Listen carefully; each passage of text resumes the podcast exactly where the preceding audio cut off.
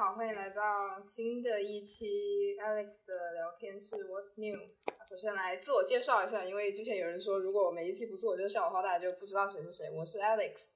大家好，我是 Res Guru。好了，大家好，我是素素。我们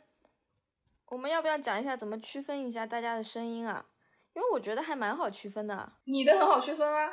没有有人说分不清楚我和素素。对呀，就很好啊。哦，对你你的不是，但是提问箱对对对对，也有人说分不清我跟 Rescue，我就 I was like，我是最那个对最破锣嗓子，就是讲话最容易破音的那个人是我。最广西的，很好分。最最像一个 transgender 人，那就是我，感觉像刚打了一年的。打了一年的雌性激素，想要从男变女的那种 trans 的声音就是我，就是，就是就是最听最听不懂的那个人就是 Alex 啊，就是你经常觉得听不懂他说什么就是 Alex，然后呃呃其次就是一个很莫名其妙的台湾口音，但是又又又有一点广东口音的人就是素素啊，另外一个普通普通话相对好一点的人就是我了，怎么会有人？哎，可是我是真的，我就真，我中文水水平真的是国际水准，好不好？我真的就是身边所有人都说你普通话还挺标准的。作为一个东南亚人来说啊，我就是普通话还挺好的啊。OK OK，就你高兴就好，对啊。人家是拿海南话说的吧？我们这一期没有，就是没没什么评论要说的，是不是？这大家评论好像没有什么问题，都是一些嗯，跟我们讲。呃，就是一些反馈，就是就是我我们的内容让他产生的一些想法，对吧？嗯，OK，对，所以我们就直接进入今天的新鲜事正题。谢谢，谢谢。先听还是先听 Alex 先讲吧。先讲。嗯，好。OK。最近不是应该大家都有，我不知道大家有没有有没有看了，反正就去看《信条》和《花木兰》。先讲《信条》吧，我感觉我们是不是上一期上一期的时候讲的吧？就太久了，就记记不清了。上一期的时候我刚刚讲过，诺兰这个导演真的很让我觉得很无聊，就一个纯粹白人男性视角。哎，听，哎，现在讲《信条》会剧透吗？应该没有吧？现在应该 该看都看了吧？我们发出来又是一个星期之后了，朋友不会剧透的，该看都看完了。那可以聊一下，就预警一下，对啊，不是早就上了，如果不想听，我们录的时候就我也不知道跳到哪一分钟，但是我觉得这个片子剧透不剧透一样，我觉得没什么可剧透的。我讲也不可能把所有的底都告诉你，告诉了你也 不一定能明白，我也不明白。这片子就你不你不需要你一悟就好了，这片子就很又非常的白人男性视角啊，然后就算就算。男男主他找了一个黑人演，那其实也他妈的没有什么区别，我觉得，这还是一个非常的主流但是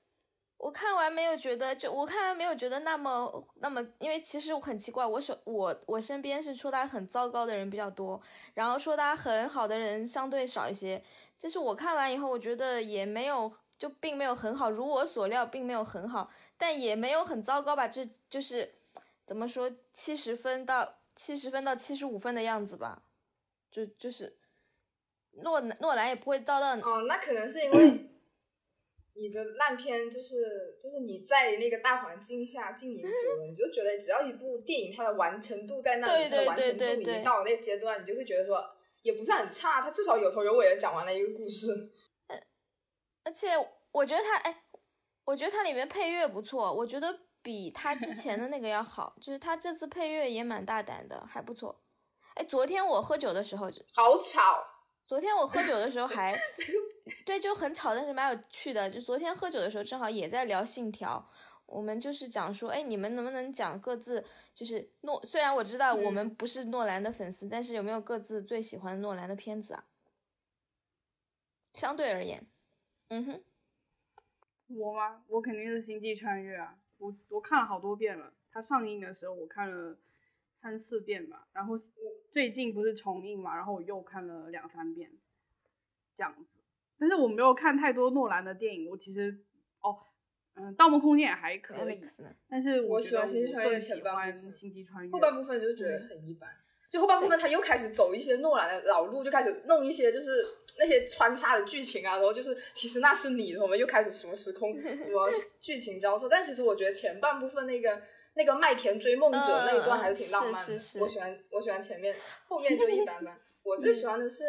《敦刻尔克》和《盗梦空间》，我喜欢的就是他的角色塑造比较饱满的那种，啊就是感觉角色没有其他的电影那么单薄。相对而言，《盗梦空间》真的是他角色塑造的很丰满的了。但是因为我实在是太不感太不感冒，就是我完全不是诺兰的受众群。相对而言，我我我就很复杂，我可我我想了可能是《致命魔术》的一部分和就是就是《星际穿越》的一部分。我其实刚才没不敢说《星际穿越》，但是你刚才说的，我觉得确实是我对《星星际穿越》很复杂，就是它有一部分让我觉得很好，有一部分让我觉得实在很糟糕。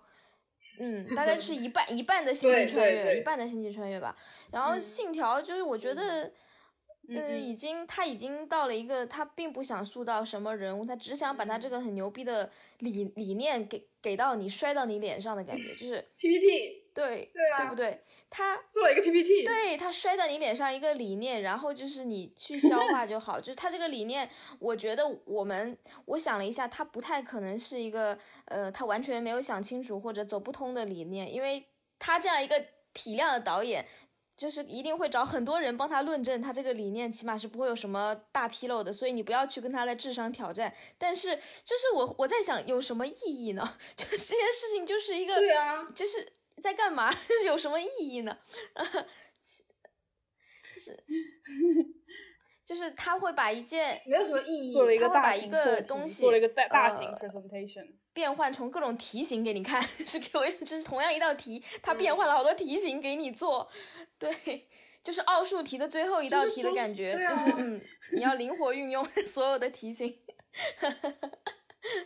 对，哇，我们就这种其实其嗯对实你说，其实其实信条就是它的 主题特别简单，就已经说烂了，就本质还是那种回文型回文式的时间旅行电影嗯嘛，就像降临或者像环形使者那样子，但它就是引入引入了一个热力学新概念，给你讲什么熵增熵减啊。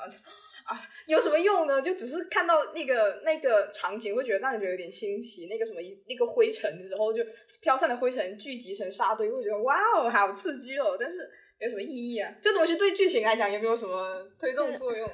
对啊，但是哎，其实我看哦，我对《信条》有一点，就是我觉得他在七十分以上的原因是，我觉得他，我觉得诺兰的台词写的还蛮简练的，不一定好，但是我很喜欢他的台词都很简练，就是就是就是因为他只是 PPT 嘛，他就要表达目的就好，所以他的台词嗯，对，蛮蛮简练的，我很喜欢，就没什么，对我我觉得那个显得这个片子很干净，很很干净，对，就是，很直男所以所以，我非常喜欢敦刻克的前半部分，就是他前半部分有一场很长时间没有任何的台词，就是完全就是画面那一段我超级喜欢。然后他讲第一句台词的时候，我就感觉那个气球一下被扎破了，就感觉哎泄了一口气。其实，但前面其实《信条》一开场，我那个状态我也很喜欢。《信条》一开场就是有一个呃剧院的那一场，我觉得嗯整个都做的很好。对对嗯对，对对对信条》最好，那一场信条信条》最好的一场，我想了一下，真的，他那个对对对呃，那一场的确是那个飞机撞那个东西，让我觉得有一点撞的有点不不不值，嗯。就是 就是 撞就是。为撞而撞就，撞完了以后的剧情也有一点不值，对，而且他那个通道也很莫名其妙的存在在那里，是，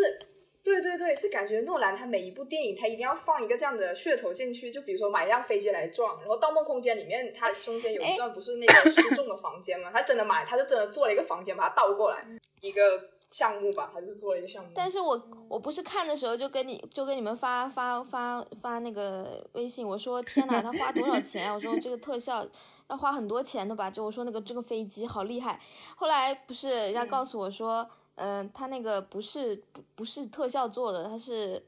呃呃，那个买的买了一个真飞机，旧飞机嘛是一个。他说，因为他自己算了笔账，他其实很精明哎，就听上去是一个很大的噱头。我拿飞机真撞，但实际上是他做了一笔算了笔账，就是我拿特效做那个画面，呃，比那个买个飞机撞更贵，所以他就买了个飞机撞，然后又又赚对，又赚了一笔宣传，然后说这个飞机后来他又把它 卖掉了，就是他也没有浪费，又赚了一笔，就是他很厉害，我觉得理财达人，对啊。因为我当时看那个特，你可能很多人不知道做特效有多贵啊，因为之前我们接触了一下特效也太贵了，对，嗯嗯哼嗯，，so，嗯，信条就这样了，但是我觉得我们又冒犯了很多信条的粉丝，又要下跪，这也哎，怎么讲？我觉得也不是冒犯吧。就哎，我我嗯，其实我们毕竟都已经承认了，这个电影的完整度是在那里的。它的确是一部完整度非常高的电影，它就是完成度很高啊一个故事。对，完成度很高，而且各种配乐啊，各种就是他是一个非常成熟的导演，他完全知道就掌握自己那个片的那个，他知道自己要什么，他肯定知道自己要什么，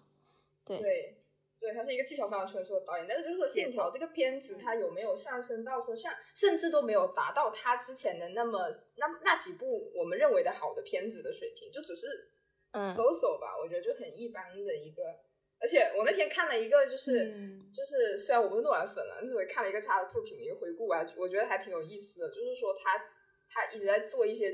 就是很数学的东西，就是它电影它的剧情结构一直是很数学的。就比如说从第一部记忆碎片开始，它其实是一个平移对称，嗯因为它嗯嗯，对对有看过，记忆碎片嘛？记忆碎就是片，记忆碎片就是一个男主嗯，记忆碎片和信条很像，对很像，如果把他的每部电影当做是一个图形来看的话，记忆记忆碎片就是就是就是这样，嗯，就是这样，你懂吗？你懂吗？只有我们能看见，两个相同的东西复制粘贴，但是就是说它不是轴对称的，我们能看见的，可能听众对听不见啊，看不见。嗯然后，但是这一个它是回文型的，就它是一个万字符，它是一个一个佛教符号。像致命魔术是一个轴对称，因为它是双胞胎的故事嘛。盗梦空间是一个分形图案，就是它因为它是梦中梦中梦中梦中梦，雪花就是分形图案嘛。所以就是它其实每一部电影都在做一个非常数学的。我就是说，他就是奥数题啊，他每一步都给自己下一道奥数题，然后在这里做。对，然后《星际星际穿越》是自指衔尾蛇，就是嗯，头就是尾，尾就是头，神就是你，你就是神，然后他指引着他女儿，他女儿又指，引着他。星际穿哎星际穿越最最让我觉得失望的就是最后的解释。嗯，前前面都做的挺好的，嗯哎，最后什么东西对前面都做了解释不了了，解释不了了，对，因为解释不了了，对，有点紧，哎，但其实哦那个但其实那个实在是听了很扯哎后他都说有一点强，就是有一点太扯了写作文那种感觉，哎就是一定要强行上升一电视个主题。我认真的说，一定要就是升华，一定要一定要起来价值。就是我没有觉得信条是什么，就是最就是那个词，我们现在都很过敏的那个词，就是烧脑，就是我没有觉得他哪里烧到我的脑，他就是嗯，你一时没有想通，然后回去想一想，就是我我说实话，就是做数学题啊，和都一样，就是你先想通了这个大的概念，你知道哦，这是哪个题型就可以了，你不要去细究了，你做出来不会给你分，你就。我我就是想了一下，嗯，大概是就是回去慢慢想一下，但就是这个题型就可以了，你再去想有什么可烧的呢？然后，但是我真的觉得想不明白的是，我都不知道是哪个题型的是，就是我昨天和就是昨天就是跟在酒吧跟别人聊天，就真的碰到同道中人，就是呃，我最就是说今年最喜欢的科幻片是那个《开发者》，我我让你们看的那个、嗯。就是 Dave's，就是嗯。我我真的觉得 Dave's 是让我觉得很烧脑的一个片子，就如果说这个词有意义的话。就是因为我根本想，我要我要想清楚他他想讲的什么，我都觉得要想很多，就不是一个算术题，它是一个哲学题，所以这个是有烧到我。对，我还觉得就可以看一下那个开发者。是哲学题。那这样子，就降临也是的嘛，对，降临也是嘛，就是他嗯不跟你做数学具体的实实用实用数学，他就是在跟你讲这哲学，这个太难想明白了。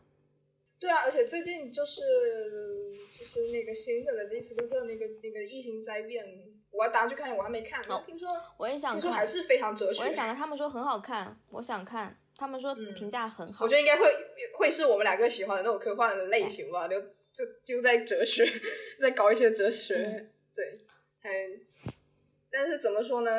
信条有总比没有好吧？就是我去电影院看了一场信条，嗯嗯我想到我花看信条和看花木兰花是一样的钱，我就觉得信条其实还还蛮好的。啊，是的，是的，是的，又在踩花木兰。主要是花木兰真的有人真的有中国人会觉得花木兰好看吗？又在踩，嗯，不是说很多人看完之后就是特别那个特别流行的一个评价，就是像左宗棠鸡嘛，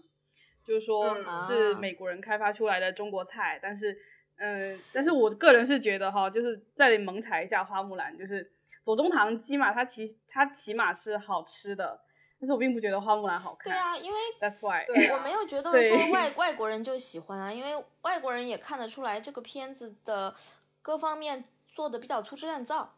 它不是说只是、嗯只是文化差异做的粗制滥造，文化差异。说实话，你看《功夫熊猫》也，对你看《功夫熊猫》难道嗯不左宗棠鸡吗？它里面有很多不合理，但是主要是功夫熊猫好看，功夫熊猫挺好看的啊，对啊。然后，对啊，它是这个花木兰，我觉得是制作上面也有很大的问题，所以、嗯对，好吧，而且对。主要是去看的时候，你就觉得这件事情就非常的好笑，我就觉得有点被冒犯。一群就中国的演员，你演一个美国电影在里面讲英文，然后你回到国内的时候，你再用配音。哎，但是我看，哎，是不是还有一些片子也是这样？《艺伎回忆录》你们看过吗？我不记得是不是《艺伎回忆录》也是讲英文啊？那个可能日本人看很冒犯吧，我看还好吧，艺伎回忆录》给我的感觉它本来就是一个很 本来就是一个很东方主义的东西，我就还好，对，呃，忘记了，太远遥远了。《艺伎回忆录》印象中也没有没有那么那么文化挪用，没有没有，没有，就是但是但花我没有看过花木兰的确回忆录看起来就是有点夸张，就是就是感觉感觉花木兰本人是香《蕉人艺伎，回忆录》是那种什么西贡小姐那种类型的故事吗呃，《艺伎回忆录》，我记我我也因为有点模糊，我记得是讲有点像外国人拍的一个讲艺，就是日本艺伎的一些怎么奋，就是怎么就他的一些生存，就是怎么说他的人生回忆录，就他怎么从就是就是就是章子怡嘛，怎么怎么就是遇到很多有点类似那种，就是啊她的命运他的皇帝那种视角的。对，很像一个嗯，就是那会很那时候很流行的那种讲一些东方神秘的书，对，汉学家们就是嗯就是外国人凭借想象来拍一些东方文化里面三的，他们其实也三没有在冒流犯三流畅销小说，对。对，，OK，懂了，就他们很努力的想要去理解，嗯，但是和那个很和那个很像，和那个蝴蝶君也很像，呃，三流畅销小说那种感觉，对，嗯，呃，这这个类型的小说有一个特别有名的，是真的一个，我忘了是个意大利人还是个德国人写的，一个女的特别漂亮，她好像还当过三四十年代的，我忘了是迪奥还是 YSL 的模特，我忘记了，就是那个女的超级漂亮，她后来，嗯、她好像不是意大利的，就是德国的，然后她就呃写了一本小说，当时在六七十年代特别特别的火，叫《鸦片茶》，你听这个名字。就一些莫名其妙的想象，嗯对，然后就是一些东方呃鸦片，然后一些神秘，然后一些色情，大概就是。因为他讲的是他真实的回忆录，那个女的她是呃二三十年代就好像是她遇到了一个在那里在我就是意大利或者德国的一个留中国留学生，就跟他结婚了，回了中国。那个男的好像是个军官，就是一个国民党的大军官，嗯他就在里面当官太太，嗯然后生了三个孩子，混血儿，然后在上海。后来呢，他这个军官可能打仗期间好像有外遇了，就是跟什么小护士之类的人搞在一起，他就忍受不了，带着孩子就跑了。她一个女的带着孩子就就是一个外国女人带着孩子在中国跑了，然后她在上海还是天津还是哪里，就是要活命嘛，她就开始就是沦为这种啊嗯叫十里洋场的这种交际花，你知道吧？就是靠大家给点钱，然后她后来就终于就回国了。回国以后，因为她还是很漂亮，她就当了什么模特，嗯，然后她后来别人都不知道她这一段就是这一段神奇的中国官太太历史嘛，还在中国当过交际花，她就写了这样本书，然后就火到不行。对，那个老太太哇哦，就就就是这种这个就是这个这个类型的小说的一个一个一个套路，蛮有名的一个，我记得这个名字还蛮让我蛮想看的，《鸦片茶》听上去就很有一种嗯，很有很有情情欲的感觉。有，但 我记得我上大学的时候，我有一门课叫做东方学，然后就是 Oriental Orientalism，然后那个时候老师开这门课的意义是跟我们说是在于说教我们不要去就是呃教我们区分二分法，就是说不要把东方跟西方看成一个对立的概念，大概是这个意思。然后其中就聊到有一个有一种认识东西方的一种方法，哦不，认识事物的方法就 A 跟 B 跟 C，、然后事物的本质是 A，然后 B 是人们对它的看法，然后 C 是对于 B 的看法。所以我当刚刚我就想说，就像花木兰这样子的非呃为左宗棠鸡，或包括左宗棠基本鸡啊，然后其实 就是说，呃，可能这样讲可能会有一点文化对流，就是西方西方文化背景里面对于东方的一些嗯神秘的幻想啊，或者怎么样，我觉得就是在我们所谓东方人看过来都是觉得非常无稽，非常非常但我们非常好笑但我们。也有西方主义啊，虽然不好这样类比，但我们也会有什么类似于对啊对对对不是你这个最简单，有就是玛丽苏的名字都很长，欧式好不好？不要叫什么什么北玛欧玛丽什么爱雪蜜糖，点点点，玛丽苏名字他妈屌长啊，要假装她是一个什么西欧贵族，OK？这个 对呀这对这个八卦我不知道你们知不知道，这个八卦非常的广泛流传，所以我觉得在这里讲也挺 OK，因为这个八卦已经出圈了。就当时我还混欧美圈的时候，嗯当时我欧美圈有一个很出名的人，他是搞 X 战警的，他在搞 X 教授和万磁王的，他就给自己造了一个我好像听过对，哎、他给自己造了一个非常鲜活的人设，就古堡贵妇。她说她的丈夫是一个古堡贵妇啊，古堡贵妇很很有名的，有名很有名古堡贵妇啊然后她就是说什么她自己就是高位截瘫，只能坐在轮椅上。她老公很爱她，然后她老公是个德国人，然后有世袭的 爵位，老公就给她了一座城堡，她就每天住在里面。就是她就把自己就是对呀、啊，她自己就是 X 教授啊，然后她老公就是嗯撒切尔万磁王，不是你懂我意思吗？我 就他妈，嗯你给自己立人设都在磕 CP，真是绝了。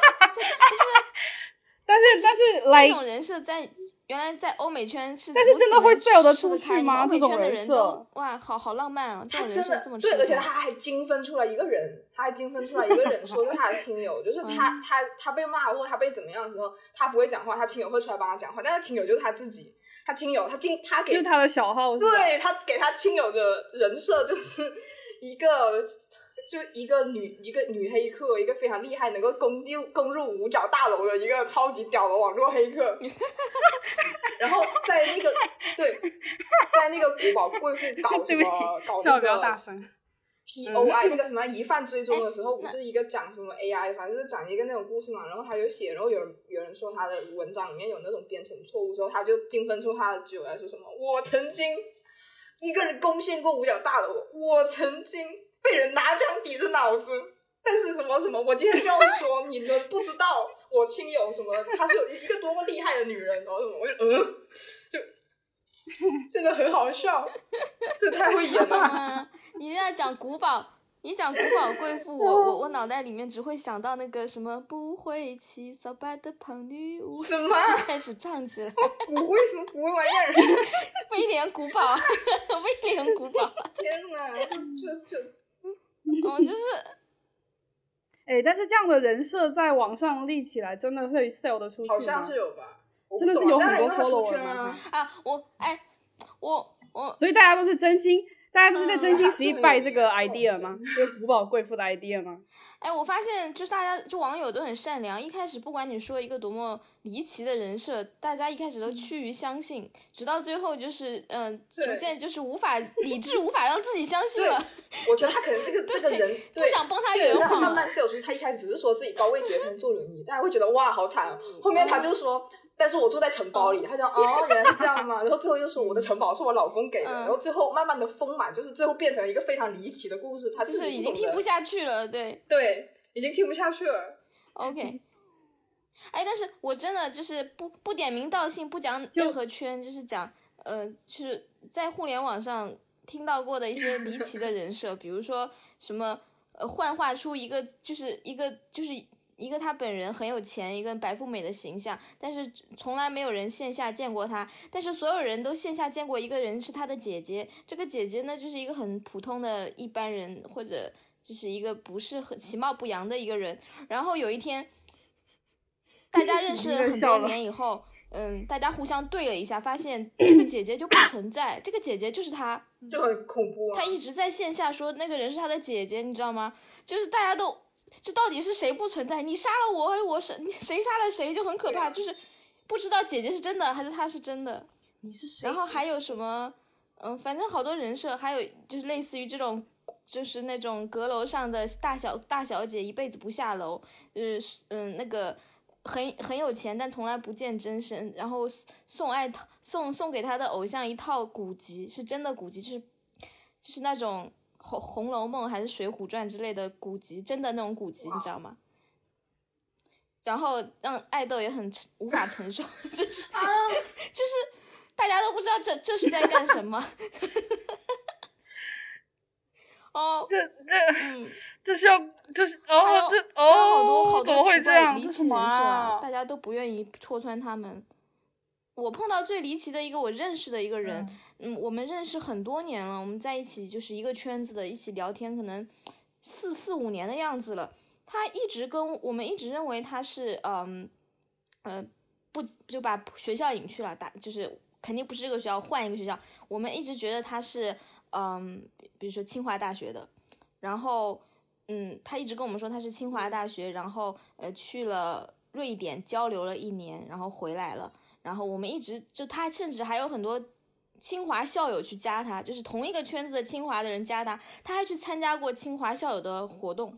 然后直到四五年以五年以后，我不知道是因为啥，他觉得瞒不下去了。我们都是非常好的朋友啊，他突然说：“我跟你坦白一件事情。”他说：“嗯，其实我并不是清华大学的，我是嗯，类似于比如说嗯，也不是很差，类似于什么北嗯也没有那么好，类似于嗯嗯什么河北师范大学吧，就打个比方啊，就是类似于这样，然后就说嗯。他之所以不讲自己是清华，呃，之之所以那个原因，是因为他那一年他高考失利了，他要复读一年，可是他不能让大家知道他复读，所以他就说他考上清华，但是去送去那个瑞典读了一年，然后他就装装了一年在瑞典，什么还有他瑞典的那个那一家人，他就一直在跟我们，就是一直在跟我们更新他在瑞典的各种生活状态，然后我们一直以为他在瑞典，其实他那一年在、哦在家复读。他对，就是一直在扮演这个角色？复读完了，他又他重点是回来以后，剩下三年他还要继续扮 演清华大学的人。我不知道为什么是最后他觉得他因为啥演不下去了，他他告诉我们真相。我当时是大家都是很安慰他了，说没事的没事的，但是其实确实内心里 很震惊，就是嗯，很累啊这样。但是，嗯，他只是为了，所以他只是因为说拉不下脸跟大家讲说他复读了，所以他就是编了这样一嗯。个身份，是吗？因为他在网上的形象很高伟，就是高高大，就是大家觉得他是一个大大，嗯，嗯觉得他的水平很高，他可能没有办法拉下脸说他复读了，嗯，就很，其实想想也挺可怜的，对，对，被推上去的感觉，对不对？嗯嗯，但是实在不是很能理解了，复读没有那么丢人吧？我也有很多，主要他那个学校不丢人了，河北师范大学也不丢，不是真的啊，这两个学校都是假的，我虚构的，就是 我就说就是是有一定。你等一下，等一下就有母校的人来啊来骂你，河北师范大学很好，就是我就是觉得没关系嘛，你一开始就告诉我你上师河北师范大学没有任何问题啊，对不对？我们还有没有上大学的 那种人朋友呢？嗯我们还有大大很多二本子、三本子的同学呢，没关系，不是歧视太二本三本子，对当时不起。那那个时候年纪，其实想了一想，那时候刚刚高考完，可能就真的觉得说啊，就可能他们的世界就真的，而且而且你说五年后，那那五年后加上复读那一年，他也是刚刚大学毕业，就还没有意识到，还没有进入社会，发现这个真的这个社会也没有人 care 你是哪个大学出来的，真的就除非你从事一些比较专业、非常非常那种像 r i s c School 那种，就是。大家只认一些什么中戏、什么北电的，就是其他学校都是一些野鸡吧。其他从事其他行业的人家真的不会管你。谁知道延延边大学和 河北师范大学哪个学校是一本，哪个学校是二本，哪个学校是五幺幺，哪个学校是呃九八五，哪个学校是二幺幺啊？对吧？没有人 care 的。可是就算不是你，我打我一定要纠正你一下，我的学校就是属于说出去挺好听，一点屁用都没有，就是你还是该被人日还是被人日。然后这个圈子里有太多装的。关键是他装，你也不能当场让他拿出学籍啊。他说我是北电的，他就是北电的，你你也不敢去怀疑他，然后就很难去见证嘛，对啊。除非就这么惨，说哎，他说我是你，你就你就非要很硬的问他，你你北电零几的，你哪个系的？你你认识你们班主任是谁？你你怎么可能跟别人聊天这样聊嘛？对不对？你这样这种事，当当场穿帮的事情非常少我我开会遇到的很多说是中戏的，我只会背后有的时候却觉得他从来没有见过这个人，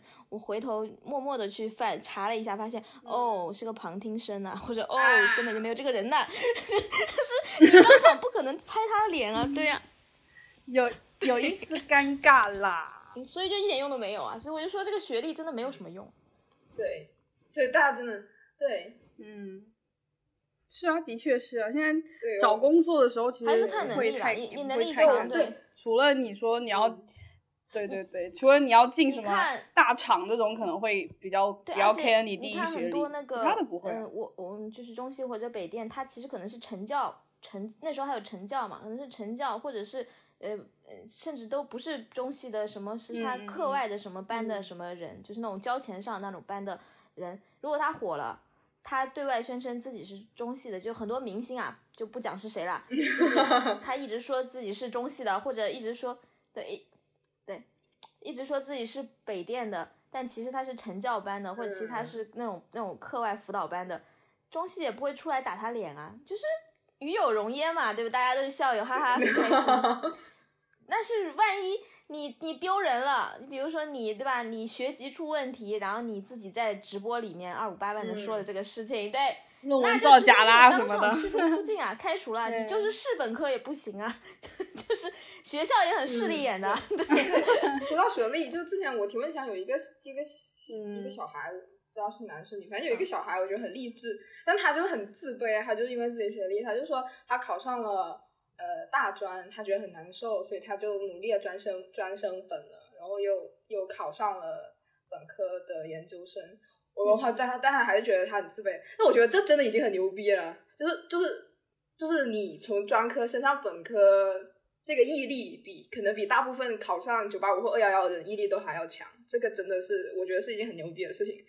对，而且你还还考上研究生，这个真的太太太牛逼了，朋友，嗯太太太牛逼了，没有没有到本科能够 能够考到研究生的。本来就是，本来就是。嗯哦，对，还有我就说我那个朋友，他当时呃，就是那个说自己是，就是说自己上清华那个朋友，其实他后来，嗯，他的工作非常，其实他很厉嗯害，他是做那个类似于呃，我忘了他是做 HR 还是做猎头，反正就是他在他那个行业其实做的很好，就是其实跟你的学历没啥关，系，就大家真的完全没有必要因为学历这个事情焦虑了。进入社会之后，就是我觉得主要可能还是因为女生，就是女生比较我觉得真的要焦虑还是焦虑于你的女生真的太太比较容易自少自省一点你们看杨生会丽语气，你看他们他们那么蠢却那么自信，他们那么普通，他们却那么自信普。通，小心一点。对不起，可是女生会，可是女生会焦虑的东西嗯太多啦，比如说，嗯，首先是长相，其次是学历，然后是家嗯世，各种你的家庭、你的身身材，焦虑一切，爱情。哦天呐，我想一想，我的头大了。对，对呀、对呀、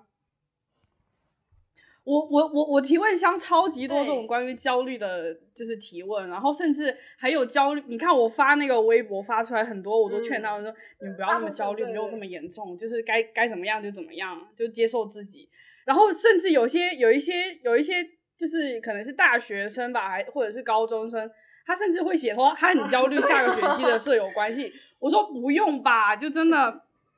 嗯，我说 like 嗯。不要，就大家都自由一点，relax 一点，没有这么多事情要焦虑的。是的，我记得有一个有一个女生在我的提问箱就说，就是也类似于问我这种问题，就是说，呃，怎么样才能不焦虑？说我现在太焦虑了，我我都忘了她会具体焦虑什么事了。她就是一直就是她整个文那一段话看上去很焦虑。我的想法就是，嗯，现在就是现在社会的现代人，你能找出来一个不焦虑的人，几乎就没有，就没有。所以你焦虑，我觉得是一个就像孤独一样，就焦虑和嗯孤独还有什么寂寞。对我来说是一个状态，就是这个状态是不是病态？就是可能它就是存在在那里，你跟他，你你你跟他共处就好，你你你不要因为你焦虑而 而焦虑，就是我怎么能焦虑？这就变成 我很焦虑，我焦虑了怎么办？我不应该焦虑才对。哦，对对，你要告诉自己，焦虑真的是这个现代社会，嗯，就是所有人的常态，真的是这样。我们几乎就是日常生活在一种焦虑和孤独中，我真的是这样觉得。对，但我觉得，我觉得还是能该怎么样就怎么样。就是如果总是习惯性焦虑的话，我会觉得很累。我是这，因为我之前是一个呃这样讲吧，我因为我我们家家教很严，然后我爸是那种我小时候考，比如说某一科考九十八分，他会问我为什么不考一百分的人，所以我从小我就很很爱焦虑，我是一个很爱焦虑的人，我承认。然后，但是我我是慢慢慢慢毕业，然后自己工作。之后才发现，就是焦虑这个东西对我没有帮助，因为我比较看重结果的人。你看，你知道我们职场人士都是只看结果，看不看不看过程。对，对对，就是这样子。所以，所以其实就是明白之后会发现，焦虑是对我来说，我我当然客观就是它客观存在这个东西，我是承认的。我也就是 OK，我反正现在就是这这个状态，我也没有办法怎么怎么样。所以，但是我会觉得说这个东西其实没有在帮助我，或者是对我是没有什么用的。我会就是告诉自己说少一点，少一点。我会这样有这样的倾向啊，对。但是我还是觉得说，如果是一直长期焦虑的话，还是建议大家寻求专业的帮助。这个东西真的蛮害人的。我我我个人是，嗯，哎，我，哎，焦虑和我想知道，就是焦虑和抑郁应该是不同的症状，对不对？我不太清楚啊。应该是的，我我不是很了解，但是我会觉得说，如果你一直焦虑的话，你我发现我有某部分我不知道这个方法对不对，但是我发现我本人对抗抑郁和焦虑的方法是，就是我刚才说的，我接受这个状态，就是我接受我自己抑郁或者我接受我焦虑，嗯，然后我去在这个状态里面去，就是尽量把这个东西就是就是觉得是正常的，然后呃，然后我再常理化一点正常的呃生活和寻找快乐。然后我反而觉得我就没有那么焦虑和抑郁了，但是好像这这个方式不能适用于所有人。就是你你跟他共处，你你你接触你接受他是一个正常的状态，你要理解他，因为我我就可以了。我觉得就我其实自然而然就会放下来。我是在讲我个人经验啊，可能没有任何道理可言。就是我蛮抗拒药物治疗，我知道可能大家有有一些尝试去药物治疗或什么。我比较抗拒，因为我觉得一个是我可能也没有到那么严重，二一个是我觉得那个东西我可以解决，我不太需要去这样做。然后，但是我有一次偶尔就是有一个朋友，就是我有一个同事，他在接受药物治疗，他有好多这个那个那个，我不知道叫什么名字，你们有人买过那种治抑郁症的药吗？我呀，我 对，没有这个需要，暂时。他当时就是我，我那天是。呃，就是就是那种失眠吧，我但是我失眠不是很正常，大家都知道我睡得很晚，然后我我失眠，但是那段时间失眠的我有一点不舒服了，我就说我还是蛮想好好睡觉的。他说那你要不然就给我一片，说你试一下。然后我当时是那天有一点真的很想很就是很想好好睡觉，我就吃了，我想也吃一片也没啥事嘛。然后我第一次体会到，哇，这个药是真的很有效果哎，他吃了以后我。睡得挺好，然后第二天一直持续了一整天，就是人 飘飘，不是飘飘然，就是人很开心。你不知道为啥，你就是挺 开心的。你是吃了那个 weed 吧？不是，是真的那个药让你觉得暖暖暖的，暖暖内阳光，就是非常的。但是现在其实挺多那种药物，之前就是用来磕的呀，就是你往前倒二十年，很多人他们就是那药物就是买过来磕的，但是现在就是列入医学用品。对不起，我绝对没有，我没有，我买的是合法，这 不是我买的，人家给我的也是合法的，就是那个药。很小一片，但是我完全没有想到，我没有在 accuse 什么东西那么开心哎，所以不是那么开心，就是很舒适，那一天都很舒适。我开始觉得吃这个药应该是管用，但是我我我我的朋友的一个经验就是你会越吃越没有效果，所以我还是决定不吃。他是越吃越没有效果，对我还是决定不吃。对但是那个东西真的，我觉得没事儿，就是实在是不行了，你可以来一遍。对不起，真的还真的效果比吃安眠药好多了。我我我我没有吃过那种安眠的，它让你快乐。吃，但是我就是我就吃了一阵子，我就没有再吃了，因为那医生跟我说你要吃差不多要两个星期才能见效，我上他吃了三天，我说我要等两个星期，我就觉得说没有必要，那可能两个星期之后我自己可能本身就已经 就好了吧。我就觉得说，那我就我就一直在想说，那那这样子的话，我就先等两个星期，看我自己会不会变好。然后两个星期之后又是两个星期，两个星期之后又是两个星期，然后发现就是最后也没也没有也没有吃很多，就这样就算了。我是对我是觉得有一有一有一部分抑郁的状态和有一部分人他的他他患了抑郁或者他有他处在这个状态里面，他是可以自愈的。但是有一部分人他可能真的没有办法不行的话就就去药物治疗，就就非常支持这个做嗯法。但是就是嗯说，呃像我是属于那种。有时候我很痛苦，但是我我自己知道，就是说这一阵会过去的，就是我我知道会过去，但是说我不知道是明天或后天或大后天，但是我肯定知道，只要我熬过这一阵子，它就会过去的，所以我就会，我个人就会就会等待那一天的到来，不会说盲目的去我会我会降我会降低我的快乐阈值，就是我把抑抑就是不开心或抑郁的状态当做正常值，嗯这样每当我 快乐的时候，就是其实是正常的时候，我会觉得是很快乐的。，对这个其实就变成这样，这样我就好一些。个一个一个对一个做法，就是你就把它当做是一个嗯你眼角，就把你的悲伤、你的痛苦当做是你眼角余光看到的东西，你不注意它就好了，你不注意它，你就可以把它放在脑后，你就可以嗯 focus 在你眼前的这个东西上，嗯你就聚焦在上面就好了，其他的后面那些没有那么那么可怕了。但是真的很羡慕，我跟你讲，我是真的很大才之后才知道，原来真的有人他他人生的底色就是快乐。我说，可是人生就痛苦了，人生就挺痛苦，他就很震惊的看着我。我说，我说，可是很多人忧郁就是他们人生的底色，就他们眼角余光里面的那个地方。怎么可能对啊，但是我是有，？What？对啊，那我真的很羡慕对，我了，说我就说，好羡慕啊怎么会这！样呢？然后我说，我对对啊，因为嗯像我们，我不知道，我感觉其实其实好，在座在座在座两位和我都是吧，就怎么会这样呢？属于那种明明就其实其实我们深刻认识到自己是个废物，就其实我也也没有这么喜欢我自己，就是我不喜欢我自己啊，但是就是这就是我自己啊，就是 live with it 就好啦，就是反正这就是我。哎，我我我我在一九年之前是没有办法接受这个的，就一九年之前，嗯、一八年、一七年，还有更更早之前，我是会经常不能接受这个，就是我怎么能是个不喜欢我自己，我怎么能不接受我自己，我怎么能觉得自己是个废物？我是真的，一九年，呃，下半年开始，嗯我突然觉得说。就这这样就挺好的、啊，有什 么不能接受？对，然后突然觉得这样也不错 就和自己和解了，就和真的和自己和解之后和就会变得很快乐挺开心的。对 但我还没有，我还我还在阶段中。我是我是我是毕业之后，我是毕业之后跟我爸大吵了一架，然后我离家出走来到上海，我才慢慢慢慢接受我自己的。因为我刚刚也说，就是我爸是那种要求很严格的人，然后就是不管做什么，就是只要这个东西没有达到世俗化标准的最好，我就是那个错的人就一定是我。就是，但是其实我有些时候我也没有办法，我就只能考九十八分，没有办法。那后我我我就是大学毕业之前，我一直都会很自责，很自责。我就觉得说，为什么？因为而且我怎么说，我们家比较书香世家一点。我我们家有两个姐姐，然后嗯，具体履历我好像跟 Alex 讲过，就呃，一个在什么德意志银行、国家银行上班，然后一个在 NYU 教书。然后 I was like 呃，就是我是 我是这我们家的比较不行的一个人。然后所以我就是压力很大嘛，一直都。后来就是结果就是我发现了一个解决方法，可能听起来很自私哦，就是你要把所有的错推给你的原生家庭就对了，就是来 所有网络世界上绝大部分人做的事情，我就是没有办法，这个事情就是我们原生家庭的，我就就 OK，我平坦，我平静可，是确。实啊，就是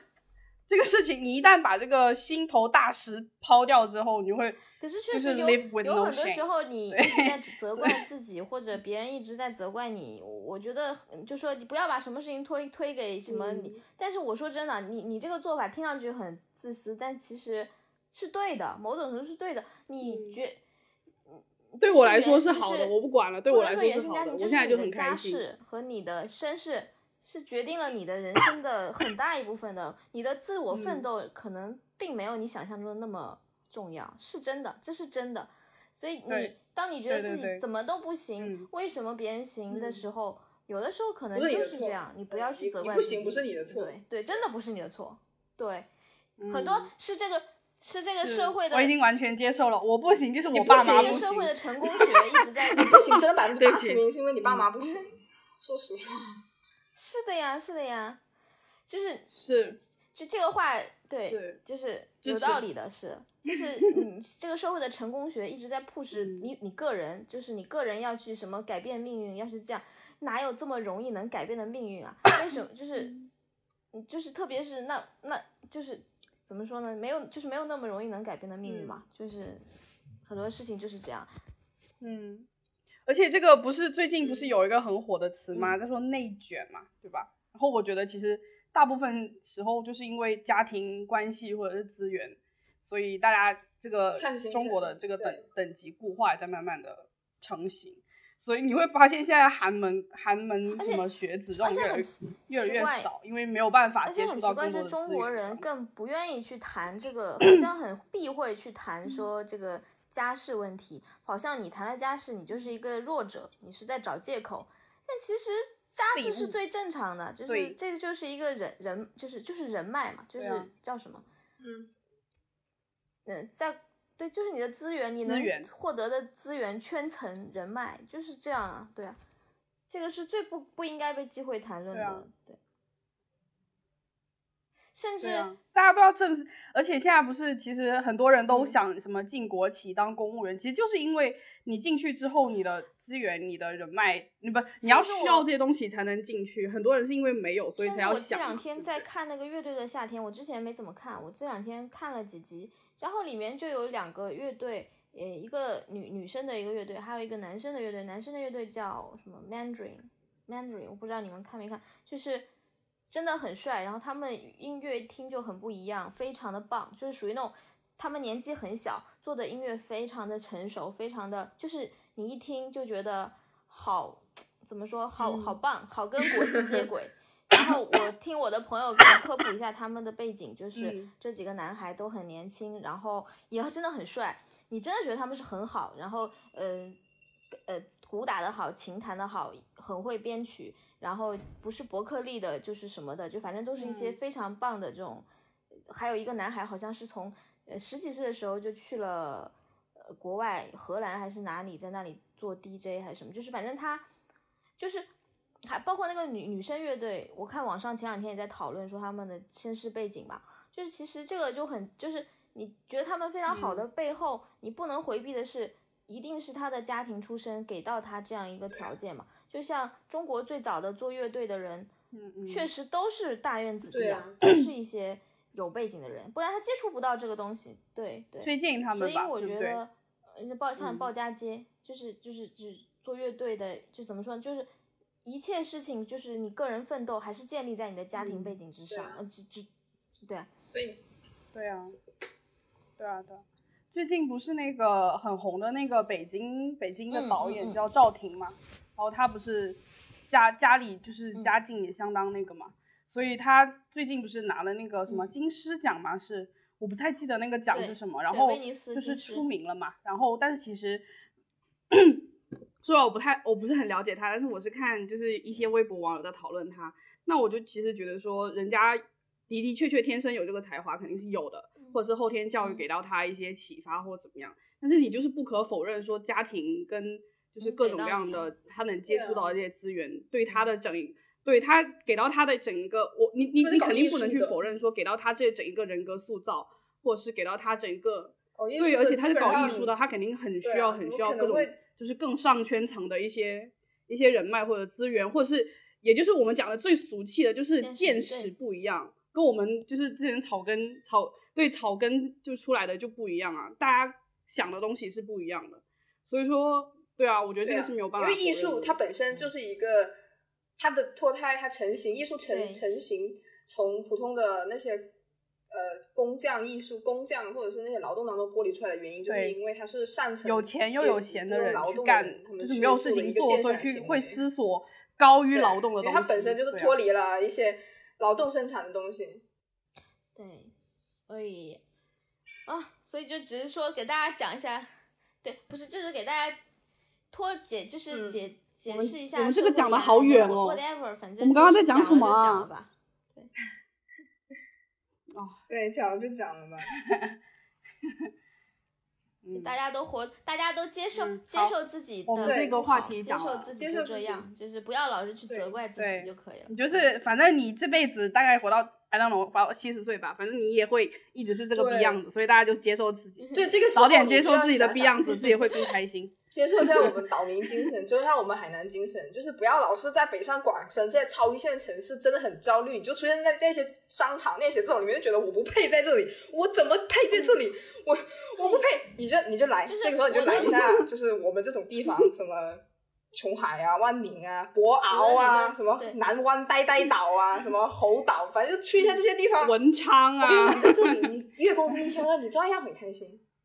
你去喝六块钱一杯的炼乳奶茶，和去喝三十六块钱一杯的星巴克是一样道理，没有什么，大家都是一样，好不好？就是你有钱了，你也是在海滩上晒太阳；你没钱当乞丐，你也在海滩上晒太阳。那对吧？但是今今年，但是不是对是这样？但今年就很今年就很残酷啊！今年我听说的就是，嗯，像各个高校，特别像我们学校，嗯，之前我们毕业的时候都是给我们讲说怎么留金啊，给我们介绍各种留金的方法，希望我们能够留金啊。什么就是讲各个工作口，给我们介绍各种工作口，就是然后告诉我们哪些有名额留金什么的。然后今年他们毕业，就不光今年这两年都是在跟毕业生说，嗯，怎么返乡，怎么回家，怎么回家也挺好，建设自己的家乡。我就在想说，学我学我们这个专业的回家建设家乡，就 就是，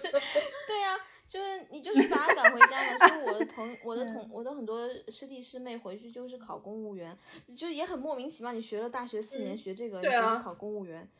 嗯，就是是，就现在呃，对，真的很多哎，这种我发现就是想进国，我我身边想当老师进国企，然后。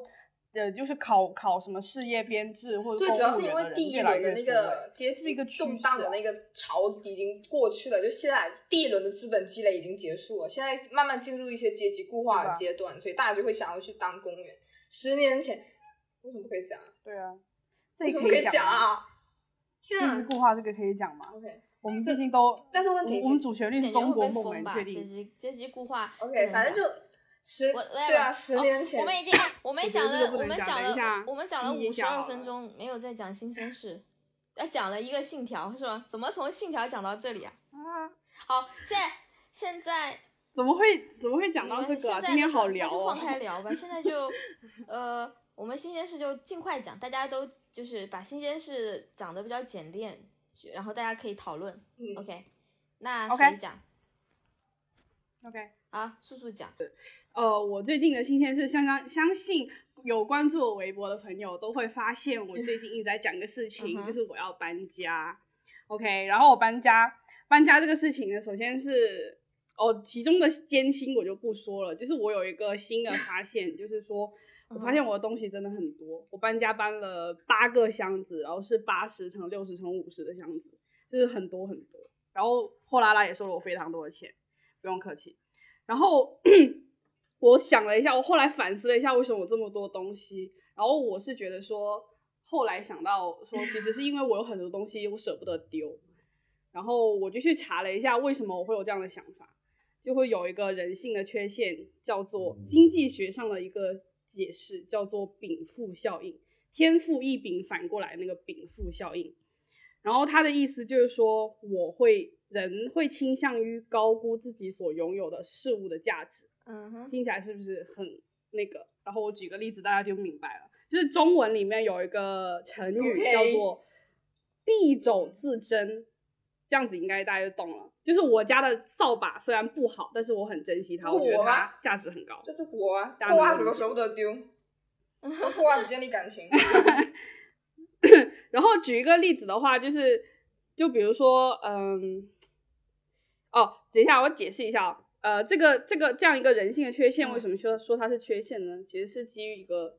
行为经济学的基础来讲的。这个基础有两个，一个是人是理性的，会做出理性的选择；第二个是人是趋利的，会做做出有利于自己的行为。但这个缺陷就违反了这两点，所以它是一个缺陷。我就这么解释一下。然后，所以我就是。想了一下，生活中应该有非常多这样的例子，比如说分手分不掉的男友，你说一想起来就会觉得说，哦，他其实之前对我很好啦，然后他什么家里有几套房啦，这样子，然后或者是说一些，嗯，什么，哦，点外卖的时候也会有，比如说你会，呃，假说有一个店铺，它里面有一个什么一毛钱换一个汉堡，但是你要点满十八块钱，你才可以换那个汉堡。那你你就是下意识会觉得，OK，这个汉堡我要了，所以这个汉堡已经是我的东西。那这个汉堡可能原先值八块钱，哎，或是怎样，但是你就会凑够那十八块钱去买那个一毛钱的汉堡，所以你实际上是花了十八点零一来去买一个八块钱，只有价值只有八块钱的一个汉堡，所以就是会经常会有一些这样的行为发现。所以大家有没有觉得自己的东西都很珍贵？比如说要你卖掉一个东西，你可能会开出比市场价更高的东西，因为它上面可能就是 quote unquote 有大家的一些什么美好回忆，或者是。有一些什么很珍贵的东西，然后我他妈的前夫的周边我全都不敢，我都我都不想丢掉，因为是我们爱过的痕迹。嗯，我真的我我光是周边我就我光是周边我就装了两个箱子。那我不是这种人呢，我是会全部卖掉的人，而且会觉得怎么卖不掉。哦，对你你家就是一个仓库，就是一个空的仓库，你自己说。啊，对，因为我的不是那是我新家的理念，我新家的理念就是什么都不想放，但是我自己本人也是一个。嗯，我我很能接受用过的东西，我我我没有恋物癖，我完全没有恋物癖，用过的东西我就可以马马马马马上，而且折多少都可以。我之前用过一个扫地机器人，呃，我买的时候可能有一一千五左右吧，当时是刚有扫地机器人的时候我就买了，然后一千五还一千七，然后我用了大概真的在家里没有用过几次，可是你知道那个扫地机器人只要一用，它那个钻头就会脏掉嘛，就这个肯定的，你在家里只要扫地就会脏掉。我可能就用了两三次，我觉得它和我家八字不合，我就立刻用七百块钱把它卖掉了。就只用了两次，我就用七百块钱把它卖卖掉了。然后我也我也一点也不觉得亏，就我一点恋物癖都没有。就双子座。然后什么明星的周边，我我现在的态度就是，我如果去演唱会，我是尽量什么周边都不要给我。然后如果自己买的话，我会就是几乎就不买，因为我我我不需要任何周边。然后我就会有周边，我就在我就很烦，我就想把它全部都 给掉，因为我追星的快乐不来自于周边。对我现在，我现在也是渐渐培养自己，说什么看到小卡什么的也不会想说，因为因为之前我就是大学的时候还在追上一个团的时候，我就是那种小小卡狂热者跟娃娃狂热者。然后就是什么，比如说，因为因为我的前夫是一个非常红的人，先先 spoiler alert，就是对，是一个非常红的人，对不起。然后就他的卡都很难收，尤其是我喜欢他的时候，他已经就是已经爆红了，所以就是要花很多的钱才会收，能够收全。对啊，一个小卡我买过最贵的一个小卡是嗯九百块钱吧，我天，在日本买的还是就是从日本妹那里收过来，我说来。然后现在可能会更贵了，I don't know。但是我就是觉得说啊，我真的对他对他有很好的回忆，所以我不想丢掉。然后就是这个是最近在考虑要不要出，这个是沉没成本。我要花九百块钱在锻炼自己。我就算买买一包别人擤过鼻涕的纸，我都不想丢，好不好？毕竟是九百块钱，我想到是九百块钱，我就不想丢了。是是是是是。但是我不是干这种事情，就是这其实周边这个东西，就是当它对你有意义的时候，你别说九百块，你就要这一张卡九千块你也买了，真的是这样。但是当卡这个东西对我来说，就是我一切追星的快乐都不来源于此的时候，对，你就是怎么跟我讲？你说我收齐了这个卡多么的牛逼，我都不想买，我也不想收，然后我就是我手里的，我就想你你你你想要我就给你。我就会这样，对，就所以所以所以所以你每次开闲鱼都在都在做慈善，对不对？对我你知道的，我的闲鱼就是做慈善。我知道，我知道，我都我这都知道，你基本上是不要钱这样卖。唉，有在破破坏我们市场市场秩序。还有比我更厉害的，就直接扔掉。对，但是我就是我，而且你刚才说那个，就是这个卡如果对你有意义的话，你会觉得九千块你会买。其实我这个人是比较贱一点，就是。我不知道大家是不是这样子哦，我就是假设这个卡是不限量的，那我就 OK，我如果喜欢我就会随便买一张。那如果他一说限量，我说不行，这必须我买了。女人，对我没有办法，这不就是我吗？字的，这不就是我吗？他就是射手座啊！我说了，这就是射手座。我写的那个十二星座那个什么十二星座是怎么死的，就是你跟射手座说你千万不许自杀，射手座操你妈，我听你的，我就我现在就跳下去，我告诉你不许挑战我。而且就是有，而且。而且 S M 呃 S M 不是之前有那种就是就是就是生日当天可能买的周边吗？我就是我就会一定我就会一定会买，如果是生就只有现实能买的东西，我一定会买。说你在教我做事，怎么我必须要得到？对，我你说你说明天不能买，那我今天晚上十二点我一定会把它买下来。就是这种，我搞不懂我自己，我已经放弃，我已经放弃，就是对这种。经济行为的干预了，所以就是嗯好，live with live with it 就是这样子。但是我现在最近是有在反省，因为就是哦，搬家真的很痛苦，很痛苦。Rescue 马上就要经历，Rescue 应该更痛苦，因为它还有家电。我是搬进新家哎，就是我的新家就是你知道空无一物啊，就是只是我真的真的很木吉，我现在。我的房间，但是你没有你，但是你不是你不会有大件家电吗？大件的家电，你不知道我最近一段的活在水深火热中啊，就是我最近一段时间就是今天要去装油烟机，明天要去装冰箱，后天要去解决我的空调的什么线路装不进去，什么外机放不下的问题，就是装修有太多问题啊，就是不想讲，我每一天都要解决一件。我还在硬装阶段，对，我还在搞电视背景墙。对我我软我马上就要搞完了。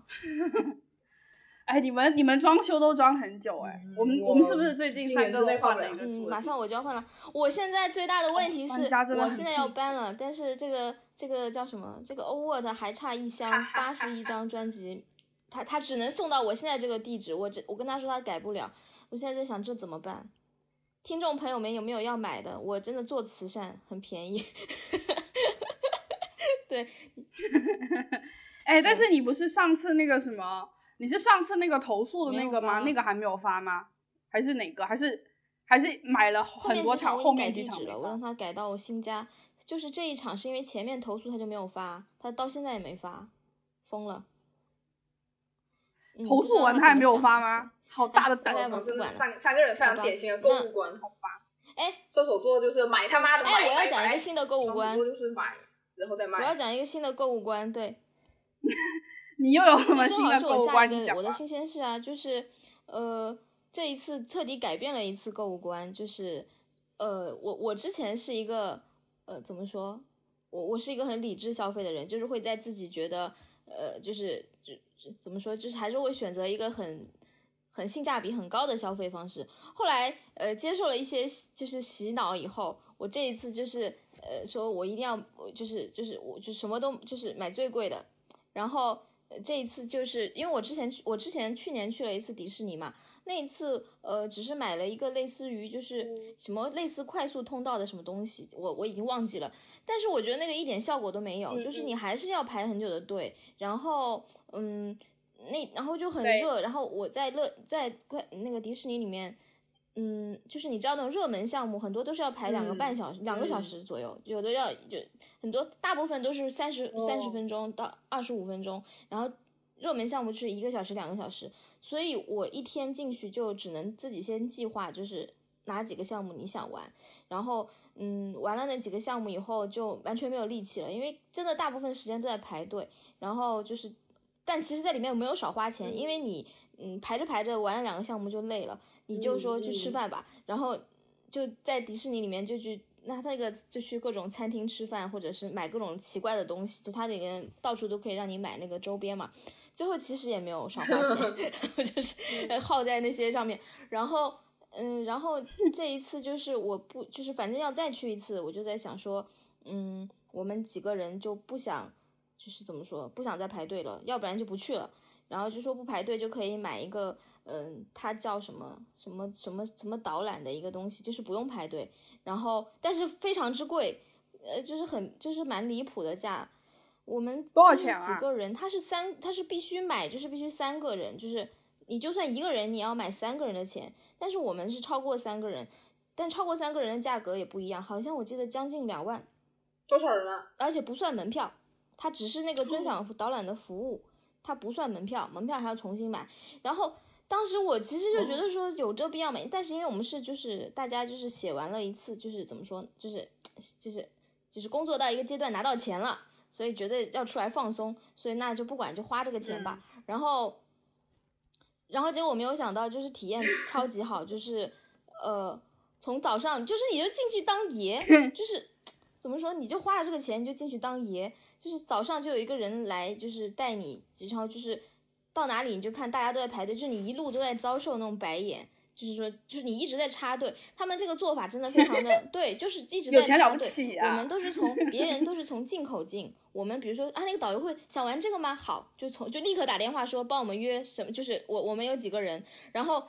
里面的人我们就是无条件放行，然后我们是从出口进去，然后就直接插到所有排队的人前面。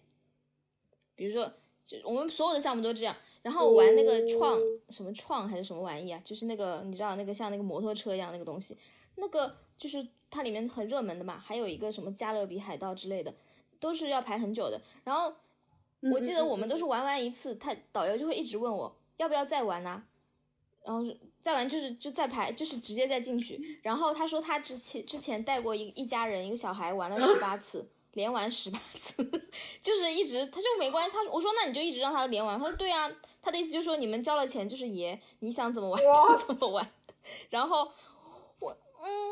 但是你想一下，如果两万块连玩十八次创，我觉得还蛮好的。冰雪奇缘的那个 剧场吗？那个冰雪奇缘剧场就是之前好像也是，如果你要看也是要排队，还是要什么预约，还是怎么样？反正也要花很久才可以看到，还要预还要想要排到前排的好位置。就要花很长时间去排队，然后我们我根本就没有想这件事情，只是在我们中间插队的过程中，那个导游问了一句说要不要看《冰雪奇缘》，我说那看呗，就是那种就随便点，就那看呗，就有一种去吃自助餐的感觉，就是。他要你问你要什么，你就来来，然后他就说，他说那好，我去安排。然后我们玩完那个游戏，他说他突然跟我们说，哎呀，还剩五分钟就要开场了，我们要跑一下。然后我们就小跑进了剧场，我们就在已经灯都已经熄灭的时候，我们直接从那个地方就插进去，就是那个人给我们留了一个小门，我们就直接插进去，穿到最前排。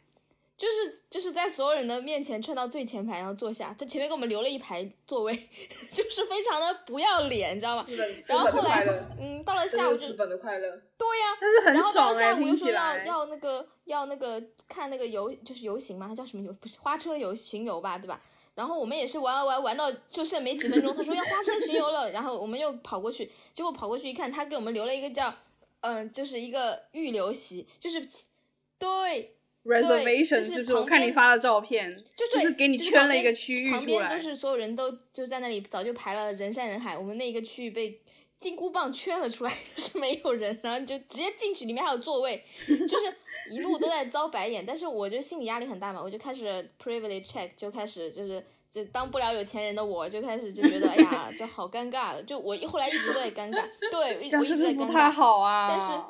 我的同行就有那种很享受这种，就是哎呀好爽啊！我就是以后都要这样，就是当了爷就很爽，翻身做主主人了。然后我只是觉得确实就体就是这个体验真的是再也不用去迪士尼了，就是也太爽了吧！就是，但是就是心里会很大压力，觉得这样好吗？就是受不了资本主义。对啊，听着也很爽啊，但是很爽啊，听着也很就是很爽。听着会就是走在路上，然后有导游，就是有这个是导游，他叫导游，我不知道这个哎，对，一个 TMI 是我们那个导游，OK，跟我讲说他就是他们一般都是带很多明星嘛，就是明星如果进园肯定是找他们玩，然后嗯，我说能说谁，他说谁也不能讲，就是都是他的隐私，他就不能讲带过谁。他说但是他说有人上过热搜，就拍到了，我就可以讲了。他说。我他说我带的那个 王王俊凯和刘昊然，就前前几天，就他们俩上了热搜。然后我说哇哦，但是他也不会跟我讲更多他们的一些，他肯定他不会啊，职业道德。但是他只是跟我讲这个事情，然后我就去上热搜搜了一下，我发现人家王俊凯和刘昊然还有一个明星，我忘了是谁，人家好像。人家身边围了四个导游还是五个导游？我说哇，好有钱，就是哇哦，是护航那种。你找四个导游就是四份钱啊，肯定是四份钱，人家不在乎，人家不在乎，对吧？就是你知道吗？哦，你肯定是四份钱，那就是去一趟要花对十万八万九万的样子。对他来说这不算钱吧？我觉得就是，嗯，然后。对，哦，也是啊，他们接一个代言都，他们也是所有的游戏就是一路做最前面。哦，对，这个这个服务还有一个就是很多游戏它是那个他会告诉我说，你这个游戏你要做第一排，就第一排体验最好。然后有的游戏是最后一排体验最好，有的游戏是中间好，有的游戏是什么倒数第二排体验好。他就会问，他就会直接问我你要不要第一排？我说，直接会告诉你那个体验，他说就是对他不光是帮你插队，他会告诉你你要第一排，我就只给他就会告诉你留第一排的。你说我要最后一排，我就留，就是永远那个最好的位置，他都会先留给你，就无条件。我觉得这个钱这样算下来其实是很划算的，它并没有贵到离谱。对对啊，因为体验很好嘛。但这个体验也太好了吧？就是你说我之前进园就是排那么多队，然后花了很多钱在周边和吃东西上，也也也并没有很快乐。但是这个感觉。虽然多一点，但是等就是再也不用去了，感觉还蛮划算的。所以这种这不是一种新的消费观吗？就是你，就是哎，就是那个谁，就是这李永清说的，就是要不然不买买就买最贵的。我觉得这个方法是蛮好的。我之前是不能接受，对，是啊，是啊我之前觉得这个不理智，现在觉得这个其实很理智，这种方法。对对，很理智啊。像我追星也是这样子啊。哦，我当然不是说会就是每次都要买第一排，只是说就是逮着一些我自己感觉觉得非常好的感体验非常，因为大家都大家也不是都不是初恋追星，也都知道什么场合会可能会会得到更好的体验，比如说 FM 这种，像我这种爱看互动的，A K I 爱磕 CP 的人就会喜欢去 FM 这种场合，因为我其实不是很 care。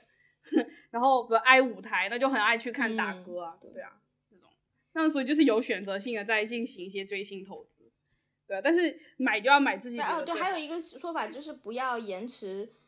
呃，就是不要延迟自己的怎么说购买欲。如果你今天想要享受这件事情，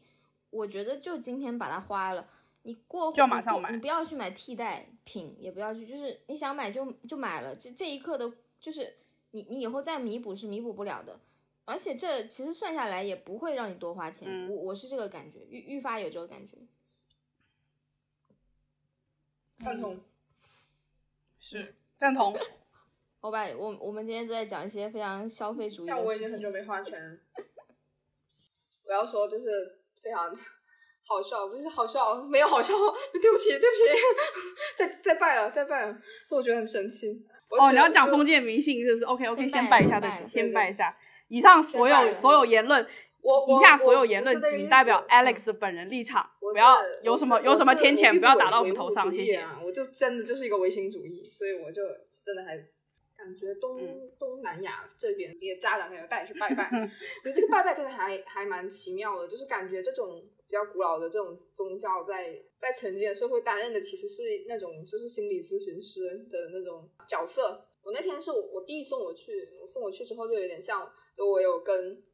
顾如还有跟师傅讲说，就是感觉很像签售，就是你去的时候你就排队，进去的时候你就排队，对对对，对追星的朋友们追星了，友友们追起，菩萨就坐在那里等，然后你就是上了贡品之后，你就拜拜，拜拜之后你在旁边等，等了之后就是一个一个轮的，然后叫到你就上去，然后他就会跟你进行交流，然后交流之后你们就会一起。你可以跟他互动啊，然后旁边还会有 staff 在旁边问你说有什么要问的可以问呐，就什么没有没有的，他就会说下一位，就大概就是这样吧。然后如果允许你做一些什么出格的举动啊什么之类的，然后这样，然后他会等一下等一下，你要不要介绍一下，就是你去参加签签售的这个，我不知道能不能说这位是谁，我不知道能不能简单介绍一下他的 background，或者你就讲能讲的就好了，不然大家就是会听的有点云里雾里的。嗯嗯。对，我们去拜拜，已经知道这个事情。拜拜，你要不要介绍他也不是说很莫名其妙的拜拜，他其实拜的就挺正宗，就是就是就是就是佛拜，就是佛教，就是拜就是观音啊，然后就是类似的。但我觉得应该是说每有自己的，感觉是有像分坛或者是什么分宗的那种感觉吧，就会有什么密宗，就是你自己对佛佛经会有一些自己的释义或者怎么样，就是你自己阐述，然后就自己分出来一个宗派之类的那种，然后拜就类类似于这种，其实就是非常。就非常正经也非常亲近的一个一个环境，他就是像是心理咨询师一样，然后来的就大部分都是一些，大部分都是女性居多。其实这一点最新的宗教还蛮相似的，就是女性会比较，嗯，对，就是想要去找到一些团体的那种归属感，或者想要去去 依靠某一个更更，对，搞一就是一个更强大或者一个更、温柔的一个依靠，然后那个菩萨还必须是女的啊。迷宿一下没有开玩笑，开玩笑，对不起，对不起，对不起，对不起 就是说那个必必须要非常死像那种那种，就是你不行，这样不能不能特别怒目金刚，不能拜一些关二公之类的那种，就是不能够兴起，就是女孩子就会喜欢一些，比如说送子观音啊，就是其实都是一些自己生活上遇到一些困难，他们不知道该怎么办，但是那那个年代的人，他们就没有办法去解决这个问题，比如说什么儿子赌博，然后死不悔改，然后现在需要我。卖房子去去替他还债啊？怎么样？怎么样？这个问题，我觉得真的这个回答非常有智慧啊。然后就是菩萨就跟他说：“你就就叫你儿子来，因为你儿子还不认错的话，卖一间房不够，还要卖两间房、三间房、四间房，这样是没有用处的。我觉得哇，真的其实是非常智慧啊，就其实都没有说像那种就是邪教一样，就是跟你说什么拿钱过来的，你不要把钱给你儿子，你拿五万块钱给我，我就帮你做法。拿钱过来挡钱，那消消我觉什么得破财嗯消灾不会这样子，还是真真的有在给给菩萨真的在做菩萨菩萨真的在做两份工作，一份工作是当爱豆，另一份工作就是当心理对咨就是跟询师。他真的很厉害还会哎，就是有唱词啊，就是一直是还给你表演，好不好？没有一般的、都还会还要营业，我的天呐！一般的没有这样的，真的非常对力体力活，真的是真的是全开麦是吧记很多东西啊，还有什么就大堆，反正就一直念，就是真的很敬业，哇我真的是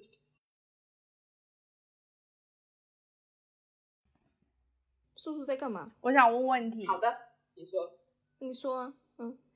就是就是这样子一场，比如说我不知道这个叫什么叫法这事吗？还是叫就是聚会？I don't know，反正就是这样子一场活动的话，大概会有多少它会有分时间段的，这一次可能就会有七七个到十个，七七个到十个一次。就一次呢？对，它是一个小哦时，所以是一个小规模到七人，就像你们签售会分第一批、第二批、第三批一样啊，不可能一次签很多人，好不好？会累的，OK？就是 OK 是这样。但 OK 就 OK 等于 OK，进去找好好好找找找菩萨签售了，然后签就是跟菩萨讲讲事情，菩萨跟你讲两句，然后对吧？给你签个单子好了，哎，对对对吧？花的钱多的还上榜了，但是对吧它还会有大的，好，对，还会有唱词，就真的唱唱说到唱词我我 OK 听的不是很懂，反正但是就是唱的还就是有板有眼，反正就是不也不是他会给你写下来吗？他会给你写下来吗他？他只是唱给你听，他会写下来？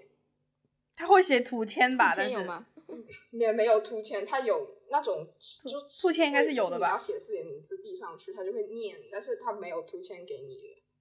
他只会签他自己的名字，他会给你写一些寄语吗？就是 like every every idol 不会会做。不会不会，但他只会他只会回答问题。嗯，对对对，但对一个我 live，其实我然后我以是去你签的 fan meeting，但我不是去 fan meeting，、哦我还是去 fan sign，只是比较私人的 fan sign，就是这一次就是人比较少，我 sign 的时间比较长。嗯哎，我我不知道你们有没有玩过，就是你们小的时候有没有见过街上有那种电脑嗯算命的那种奇奇怪怪的东西，但是它会做成外，它外面会打扮成一个像什么哎哎人面狮身像，或者是一个奇怪的东西，然后但是它是台电脑，你见过吗？好骨灰啊，没见过。呃，actually 生活中没有见过，但是我有在 就实力你小时候有没有见过？它是它是一它就像一台电脑，然后外面对不起，是不是我的生活的年代对对对电脑算命？它就像一个，哎等一下它我知道，它里面是一个我为什么那么熟悉啊？在 范伟的那个电影里面？范伟的那个电影，对对对，你知道吗？就是它是一个呃人面狮身像，或者是一个埃及法老，然后它这个肚子上面有一个有一个有一个有一个就是一个电脑屏幕，还是那种很老老式的那种三八六一样的电，就不知道这种电脑屏幕。然后他会让你就跟他输输入你的名，那个人就会输入你的名字，然后他就会给你打出一张纸条来。他会给你打出一张纸条，然后那个纸条就是你他今天给你算的命，上面会有你的幸运数字什么的。然后我小时候就特别吃，就是觉得那个东西在路边，我就觉得很很，我觉得很神秘那个东西。我回头可以把照片找给你们那个东西。后来你知道我在哪里碰到了吗？我在那个 L A 的那个渔人码头啊，是 叫渔人码头吗？就那个地方叫什么？不叫渔人码头，sorry，L A 那个叫什么？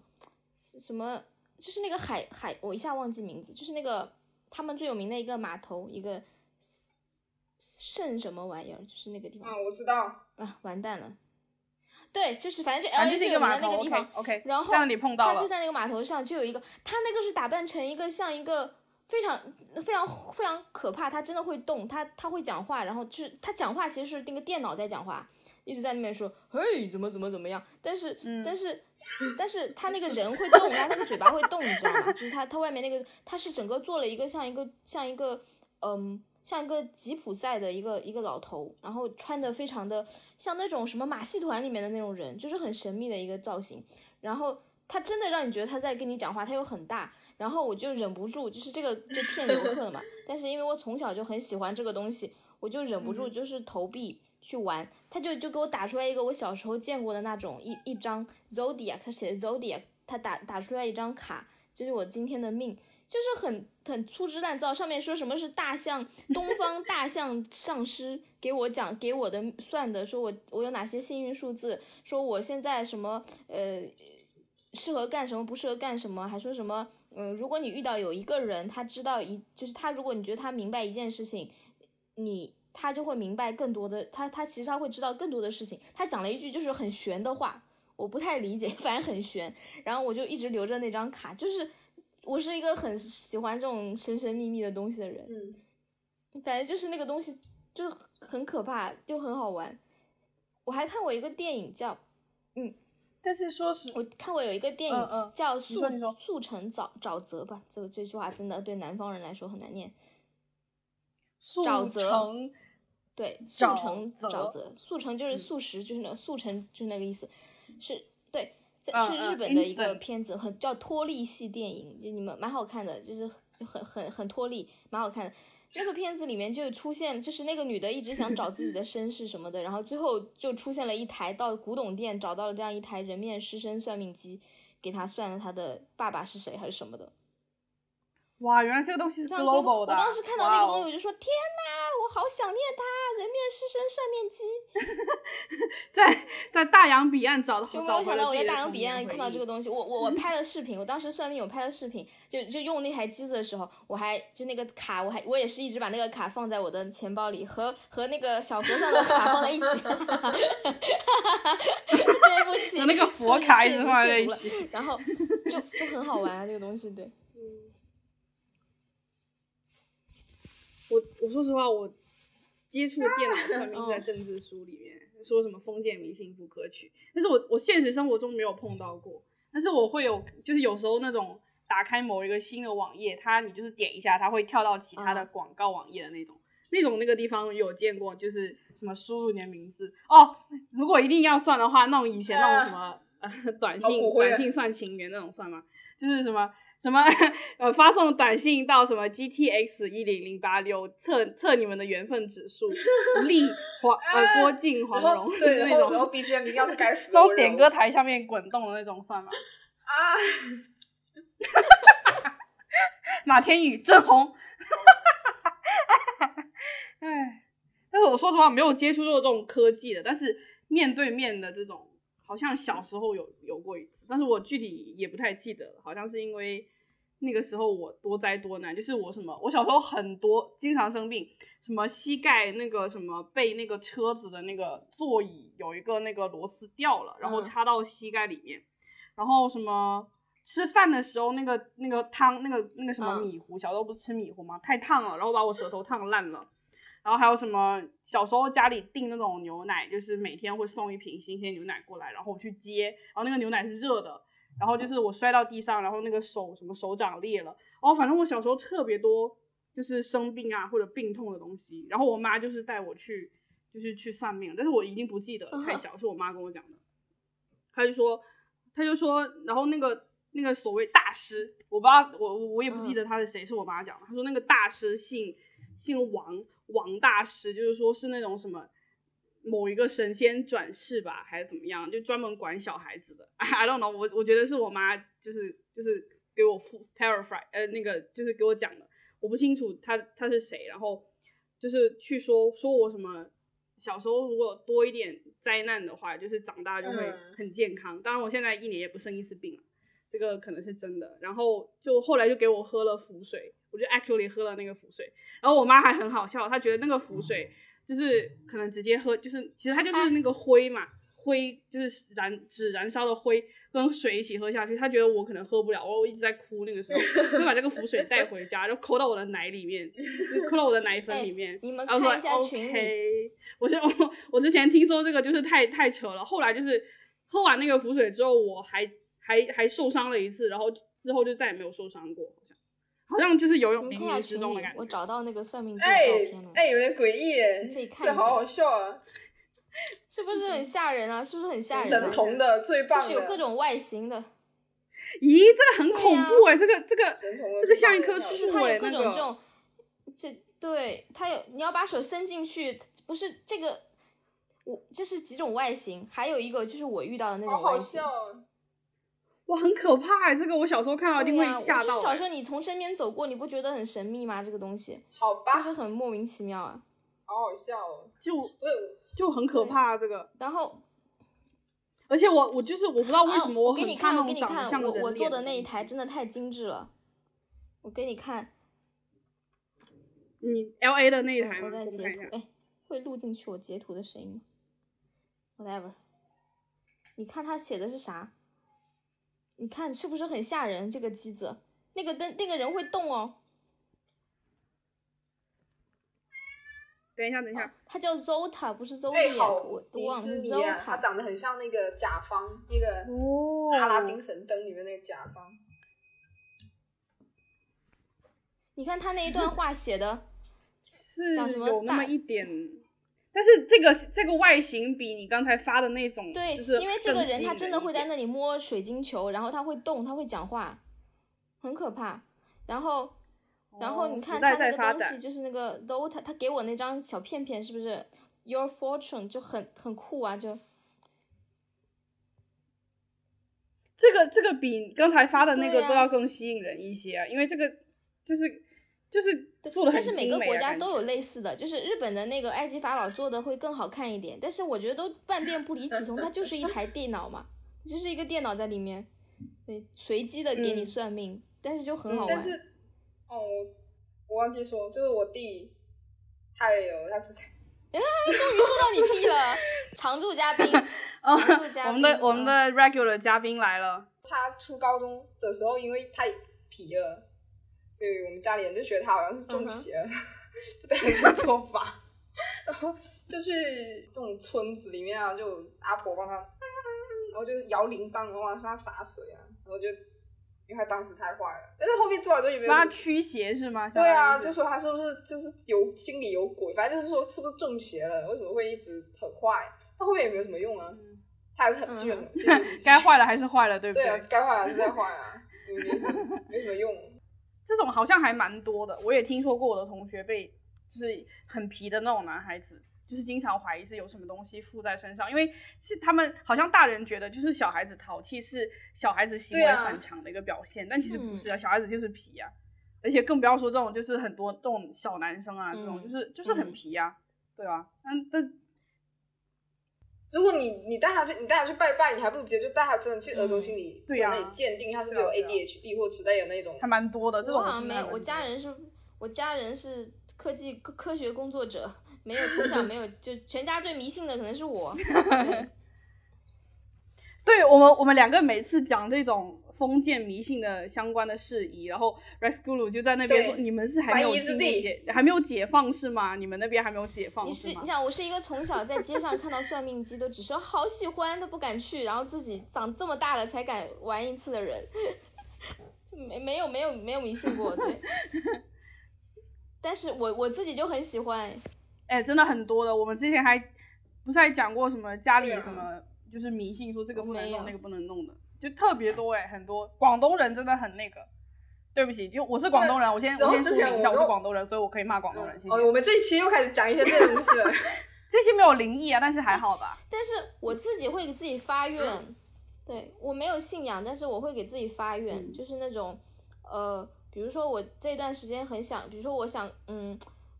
我希望我哪一个比赛能够赢，假个打个比方，就小的时候，或者说我希望这次考试能考到多少名。嗯然后我就会跟自己说，就自己在家里不知道跟哪个神祈祷，就会自己有一个自创的神，我不知道他是谁，我就会跟他说，神，对，有一个我说有一个神就是 wisdom 在那。如果我这个哪得到了，就是如果我达到这个，我就我就发一个愿，比如说类似于我这星期不吃素菜，啊、不吃荤菜，就吃素，或者是我我这一个月都怎么怎么样，或者是我要就是就是会发一个愿，然后、哦，我也会这样呃。对，然后有，但是真的有的有效，有的没效了。但是我还是会这样做，但是我也不知道我我到现在也不知道我拜的是哪个神，没没有名字。对，因为我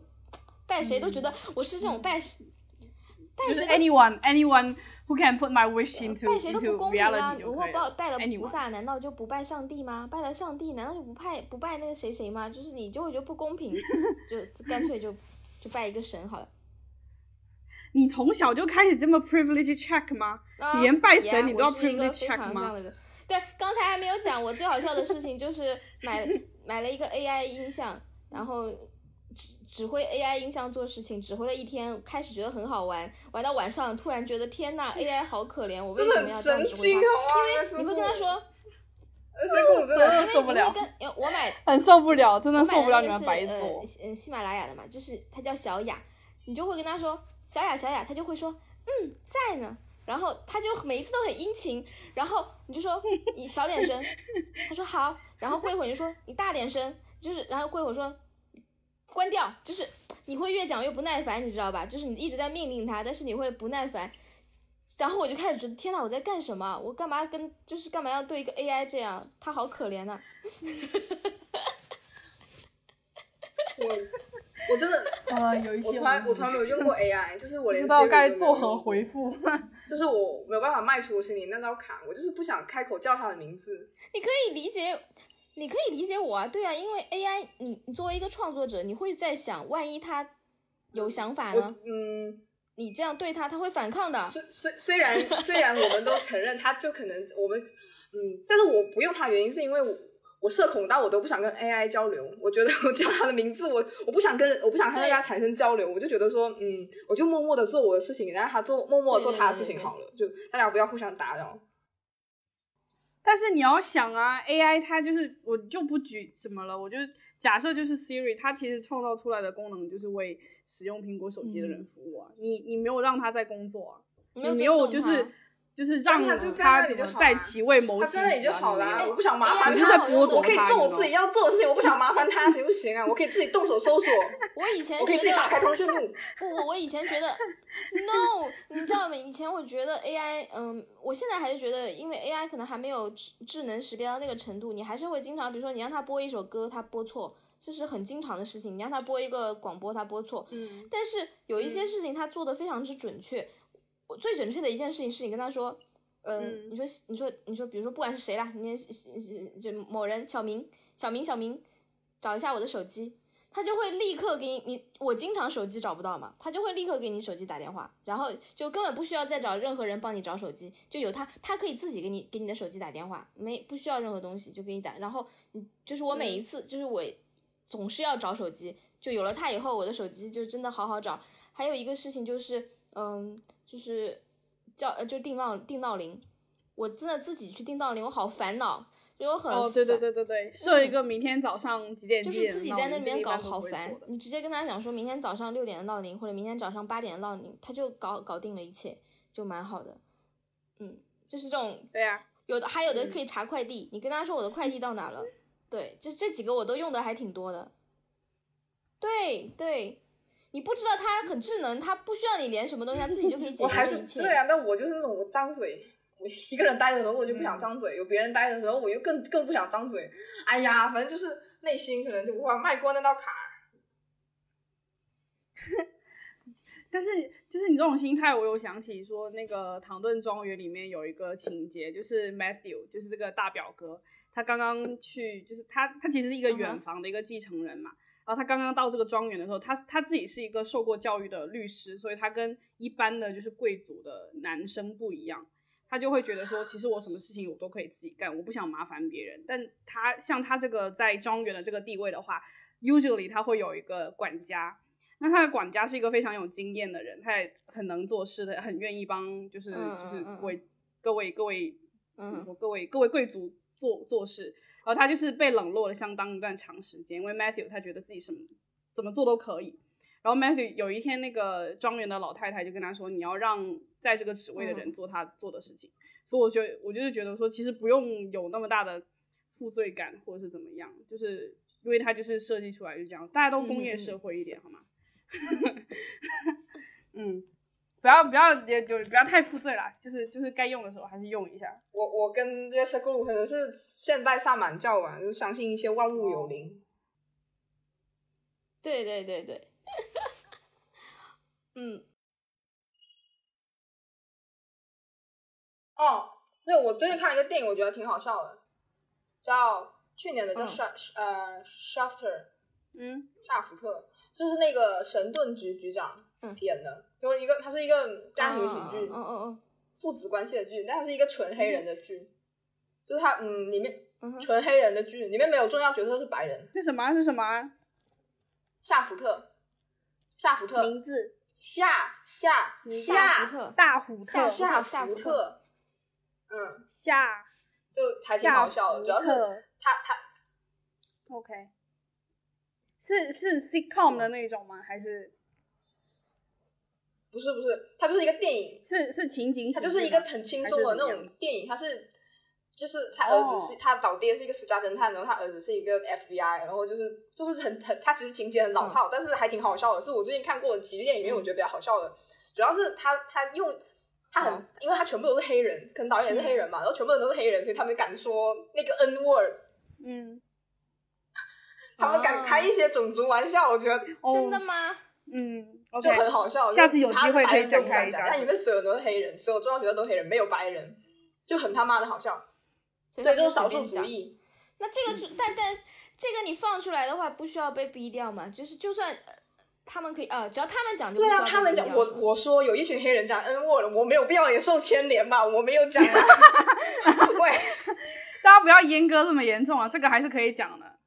哎哎，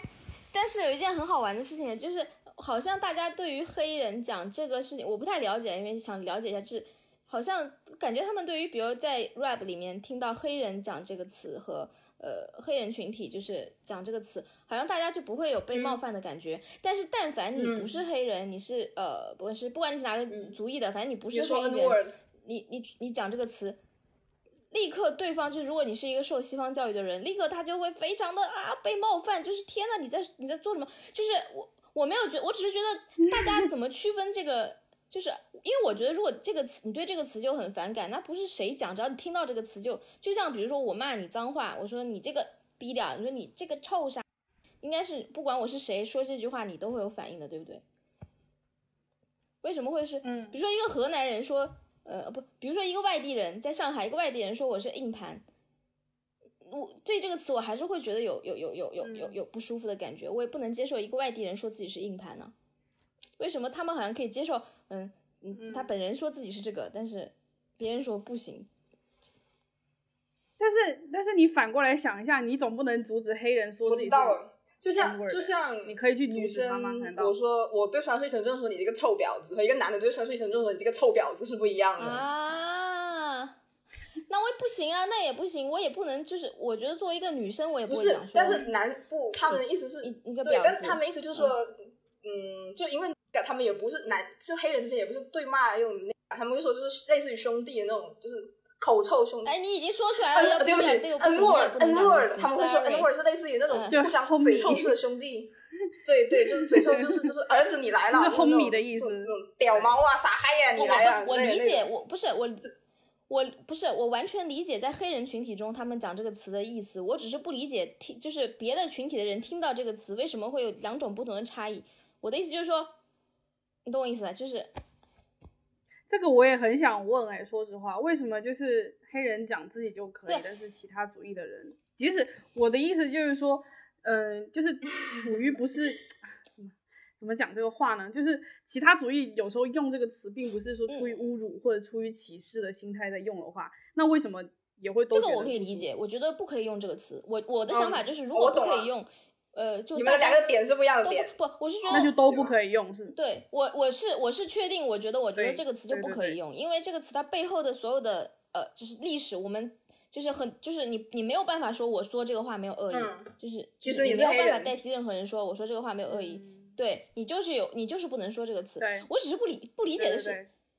对我不能替别人但是可以原谅或替别我只是不能人觉得理解的是冒犯但可能是他们没有找到一个就是，因为他们因为每个群体，就这个事情变得很 tricky，嗯，但是我觉得可能问题是他们，嗯，就是他们没有找到一个内化的那种可以更亲密的那种团体的那种称谓，就比如说女生互互喊婊子，因为就是你需要一个，嗯、前阵子你要一个称一个名称把他们团结到一起，但是但是黑人好像除了 N word 之外，没有一个能够引起共鸣的一个，还有那个就是像 beach 嘛，就是女性团体或者少、嗯。就是同性恋群体会互相讲自己是 Beach，谁更 Beach 一点，然后 Beach 这个词就已经被嗯。弱化了。但是 Beach 还是一个，就是别人如果骂你是 bitch，那一定是在骂你。对对，很重的词，但的，哎，但是你知道，就有一件很那个这个词变得很那个，就是呃，前段时间不是说有一个教授在学校里面讲中文的这个，然后就被警告，然后可能就被停课了嘛，然后他哦很冤，他对。确实有点冤了，对。但是加州的那个我我这个同样的事情发生在我的一个老师身上。他说他有一次在那个，他就是他就他就在朋友圈讲说，他有一次在北呃美国的一个超市还是哪个商场门口和他的一个同事在用中文聊天，然后聊天过程中呢就说了几句啊、那个就是 啊那个就是北京人就是会这样嘛，就哎那个就就可能就就这就这是一个太太近正常的口头禅了。他们说了没多久，就发现旁边两个嗯，应该是呃，应该是黑人吧，就是我忘他没我忘了，反正是外国人，就是在对他翻白眼，就是真的很生气的翻白眼。然后其中一个就直接走过来说：“不好意思，我打断你们一下。嗯，虽然我知道你们在说中文，但是我确实听到里面有很多的那个词，说你们到底在说什么？因为他们哦，应该就是两个黑人，因为他们两个黑人站在他旁边嘛，两个黑人女性站在他旁边，那可能就觉得很敏感。然后我的老师就瞬间，你知道吗？他他觉得很很很丢脸，很尴尬，是因为我的老师是一个非常就是白左的人，你知道吧？他觉得自己怎么会被这样指责、这样指控，然后他就马上解释说：“不好意思，我们这真的是中文的一个很普通的，就就是口口语里面会经常说到的词。”但是你知道吗？即使他这么给对方解释了，那两个女生依然是就是非常的生冷漠，就是瞥瞥了他一眼就走了，就是有一种就是说，我反正我不爽。啊，我觉得其实这样就还挺然后我老师就窝了窝了很久的火，就窝了很久的火，他就觉得说天哪，我我并不是这样的人，但是呃对方就是就有一种反正我也不信你，你想你说你爱怎么说怎么说好了，就是那种感觉，你知道？我就觉得这个事情还那这样蛮。其实还是在文化霸凌啊。那我也我也说了，我也说了，对这个就很冤了，这件事就变那其实这得很冤了。样就本质还是在文化霸凌啊。那你还是因为你你在美国作为一个嗯 black people people，你比你比中中国啊中国、啊中文的语境要大，所以你在对中文语境进行文化霸凌啊。哇，好想公放大张伟的阳阳光彩虹小白马给他们听啊！天哪！哎，在在国外不是这个在 YouTube 上面很多 reaction 的，就是真的 他们会听到以后就啊，就是有一种不行不行不行不行。哎，但是我前阵子看那个 Trevor 的一个脱口秀，他最后的结尾就是以这个结尾的，他就是在呃嗯，他就是在讲说这个词在他们南非的黑人的语里面，即使这个词就 N word 在南非黑人的语里面是一个呃很正常的词，好像意思就是说拿给我，就是这个意思。然后他就说，对对，他就是说他妈妈就会小时候就一直回答对他说啊，对对，就会一直对他说那个那个然后那个那个，全场就。我觉得他就是在冒犯全场的白人观众，你知道吗？他就是不停的在讲，然后全场人就是，我觉得对西方就是对白人来说，比我们听到更那个，他就会觉得更好笑。对啊对，不是好笑，就是很被冒犯，他就是要冒犯你，他就是要冒犯你。对，我记得就是崔娃有一场很好笑的，就是他讲话是那个口音嗯啊，结果去了之后，人家就是，然后就会有，呃，美意美，哎，我们刚才应该，我们其实应该 check 一下，我们刚才就讲了多少个 那个，就是我，因为我自己感觉这个词儿我也经常讲，其实很尴尬了。嗯，对，我还好吧，对，就太常讲了，太常讲了。对，我就是经常讲。那个应该是北方就是讲的会比较多一点吧，嗯，我我个人就是回想一下，我生活中可能没有那么多经历 那个，因为我是讲那个，天呐，哎，那个发音是有点不一样易被误解，但是北方人的那种就真的很容易。那个听起来就不像啊，那个就是北方人就会一直说对啊，就听，而且北方人会经常、对，我们会经常说那那个个那个，就是听上去就真的很像，就是就是大张伟那个歌那个，对，你看我刚才就无法控制的讲，所以就就还挺好笑的。嗯，那嗯对，我我是想，我我我也推荐一个，就是我最近就是痴迷，就是到处拉人下水，就是那，就是 呃去年的一个片子嘛，但是今我一直没看，就是叫 Sex Education，、就是性性性爱教育是叫休息这个大师开始然，后对，然后是 Net Netflix 上面开始了。总之就是，哎呀，真的很复杂。我一讲到它，情绪就来了，就是真的很好看。它就是我开始不想看，是因为这个名字和我一开始看的预告片，我以为是那种非常怎么说，就是呃非常给我泼洒荷尔蒙的那种乱搞片，你知道吧？我我不想看。然后那前两前两天是没片子看，我说我看一两集好了。结果一看发现并不是的。他很大胆，是很大胆，然后也有很多这个性爱场面，就是讲未成年人的性爱知识的问题。然后，但是它里面所有的人物都做得太好了，就是里面每一个人物，然后他们观念也很新潮。看了以后觉得英国的青春偶像剧超美国大概五十年的感觉，就是这个感觉，就是拍的太好了，真的。然后。美国拍来拍去是春假。我那天跟我朋友聊这个事情，就 是呃呃，美英国的偶像剧他在拍什么？他在拍一种就是基于现实生活中会发生的，他把现实生活中的事情给你更往前一步，让你感觉是这个事情在现实生活中会发生，但是它比现实生活中更更厉害。就他会在那个他在呈现里面是把所有现实生活中会遇到的最难的题放在一起，放在一个学校里，放在一队人身上。然后会让你觉得太狠了吧？就是就是就是学校就年轻人这么混乱吗？但是你要说拆开来没有吗？都有啊，对啊。比如说他女主角会去堕胎啊，嗯，女女主角会堕胎，女主角的妈妈嗑药，男主角的妈就是什么什么一个就是什么一个父亲一直压迫他的儿子，就他儿子是一个呃就是就就是同性恋进了那个军队，结果因为。目睹了其他人同性恋又被开除，然后又有什么一个黑人移民到了这边，然后那个黑人就自己又是一个同性恋，然后还有什么一对就是一对 less 就什么哎，反正就是它里面每个人都叠加了好多事情，什么一个印度裔的女男女生的男朋友是一个伊朗裔的，两家人会打架什么的，就是不能知道对方的身世，什么还有很多关于性的问题，就是都非常的让你觉得。怎么会在一起发生？但是他就他就把它放在一起发生，所以我觉得他很超前。但是美国的青春偶像剧还是给你一种嗯，现实基于现实生活，但是更梦幻一点的感觉，就他还是在做梦幻的现实生活。但中国的偶像剧呢，就是完全没有现实生活，就是哪里都不会发生的事情，对，就没有就就。所以我觉得英国的偶像剧，它很像，它也很对，它它就是让我觉得英国的偶像剧做的太好了，嗯，从。之前觉得皮囊就很好，后来看了那个《Me and Fucking World》也觉得还不错，然后现在觉得这个片子是我真的超喜欢，真的做的太好了。这个是英国的吧？他反正讲的肯定是英国的事情没错，但我不知道是不是英国拍的。大家都在讲英式口音，那他肯定应该是英国，反正他 Netflix 的片子我不知道，应该是英国的，对。然后，嗯，懂了。反正就是我觉得大家真的好值得去看这个片子。太好了，第第二季比第一季，我觉得不都很好看，第二季更好看，因为第二季的感情线立起来了。我是我那个时候是只看了第一季，然后第二第二季它里面有一个我接着追，第二季有点最感人的、最青春的，就是最我我是觉得最那种青春纯爱的剧情，居然放在了父母线上面，让我一下 reminds me of 那个 Gossip Girl 里面的父母线。我不知道你们看没看 Gossip Girl 的父母线，我记得就。我记得当时那个父母一下相遇的时候，就是放的是最有名的那首歌是 Apologize，他放的那个 It's Too Late to Apologize 的，就这首歌不是火了吗？就是他把最感人的一首歌放给了父母线，然后这个里面也是的，别的这少男少女谈恋爱都不是这个氛围，那个父母线，这个父母谈恋爱真的就是心都痛了，那个父母线我不是。截给你们看嘛？两个人在最心痛的时候放的歌是《Call Me By Your Name》的主题曲，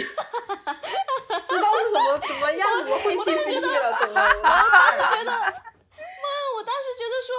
哇，这是故意的吧？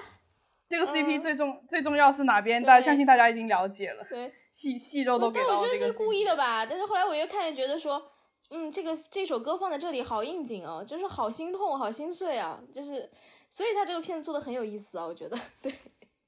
刘神父真是肥皂剧大师。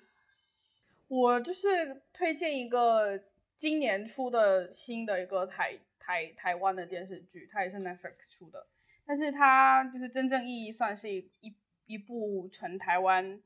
制作的一部片子，因为 Netflix 是买了它的播放权，所以它它在播放之它在播之前都是台湾的团队在台湾演员台湾团队在做，然后他的名字叫谁是被害者，我就是前两天就是也是一口气看完了八集一共，嗯，然后一集五十分钟，然后前两天看的时候就有有在跟 Alex 跟跟古鲁在分享，就是这个片子首先是一个呃一个连环命案的一个设定，然后就是它的 title 叫谁是被害者嘛，就是到最后你会去想，其实死了就呃剧透一下，就他死了很多人，但是他你最后看到最后你不知道谁才是这个命案的被害者，所以它是一环扣一环一环的。所以它中间其实我觉得这个剧对我来说更更有更有启发性的是，他死的一些人都是一些社会都是一些社会议题的中心人物，比如说他是可能是一个 transgender，或者是他是一个少年杀人犯，或者是他是嗯我想一想还有什么，哦他是一个过气想翻红的歌星，就是他们都需要社会的一些 attention，然后他们。最后全部人死掉，哦，不不是所有人都死掉，就是全部人，就是这个命案发展过程中，然后加入了非常多的可以探讨的社会议题。然后我上一次一口气追完一部台剧是《我们与恶的距离》，所以我就是有有一些感觉，就是觉得是对岸比我们在这个呃社会议题上面的探讨，在影视剧中的体现因为我们不让领先我们不让探讨，对啊，不要责怪。是他不是他们领先我们很多，是我们还没有开始跑，好吧？我们就我们不能跑啊，我们还在最美逆行嘞，我们还在最美逆行，我们在最美逆行。讲起来就是，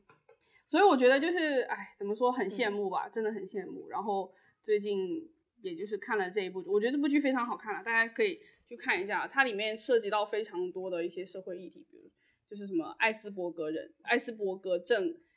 患者。怎么在社会中相处？呃，少年杀人犯如何去自洽自己的人生，或者是变性人，或者是呃，或变性人，或者是社会失足少女应该如何存活下去？它其实，我我我要一点点剧透，就是它其实最后是一个，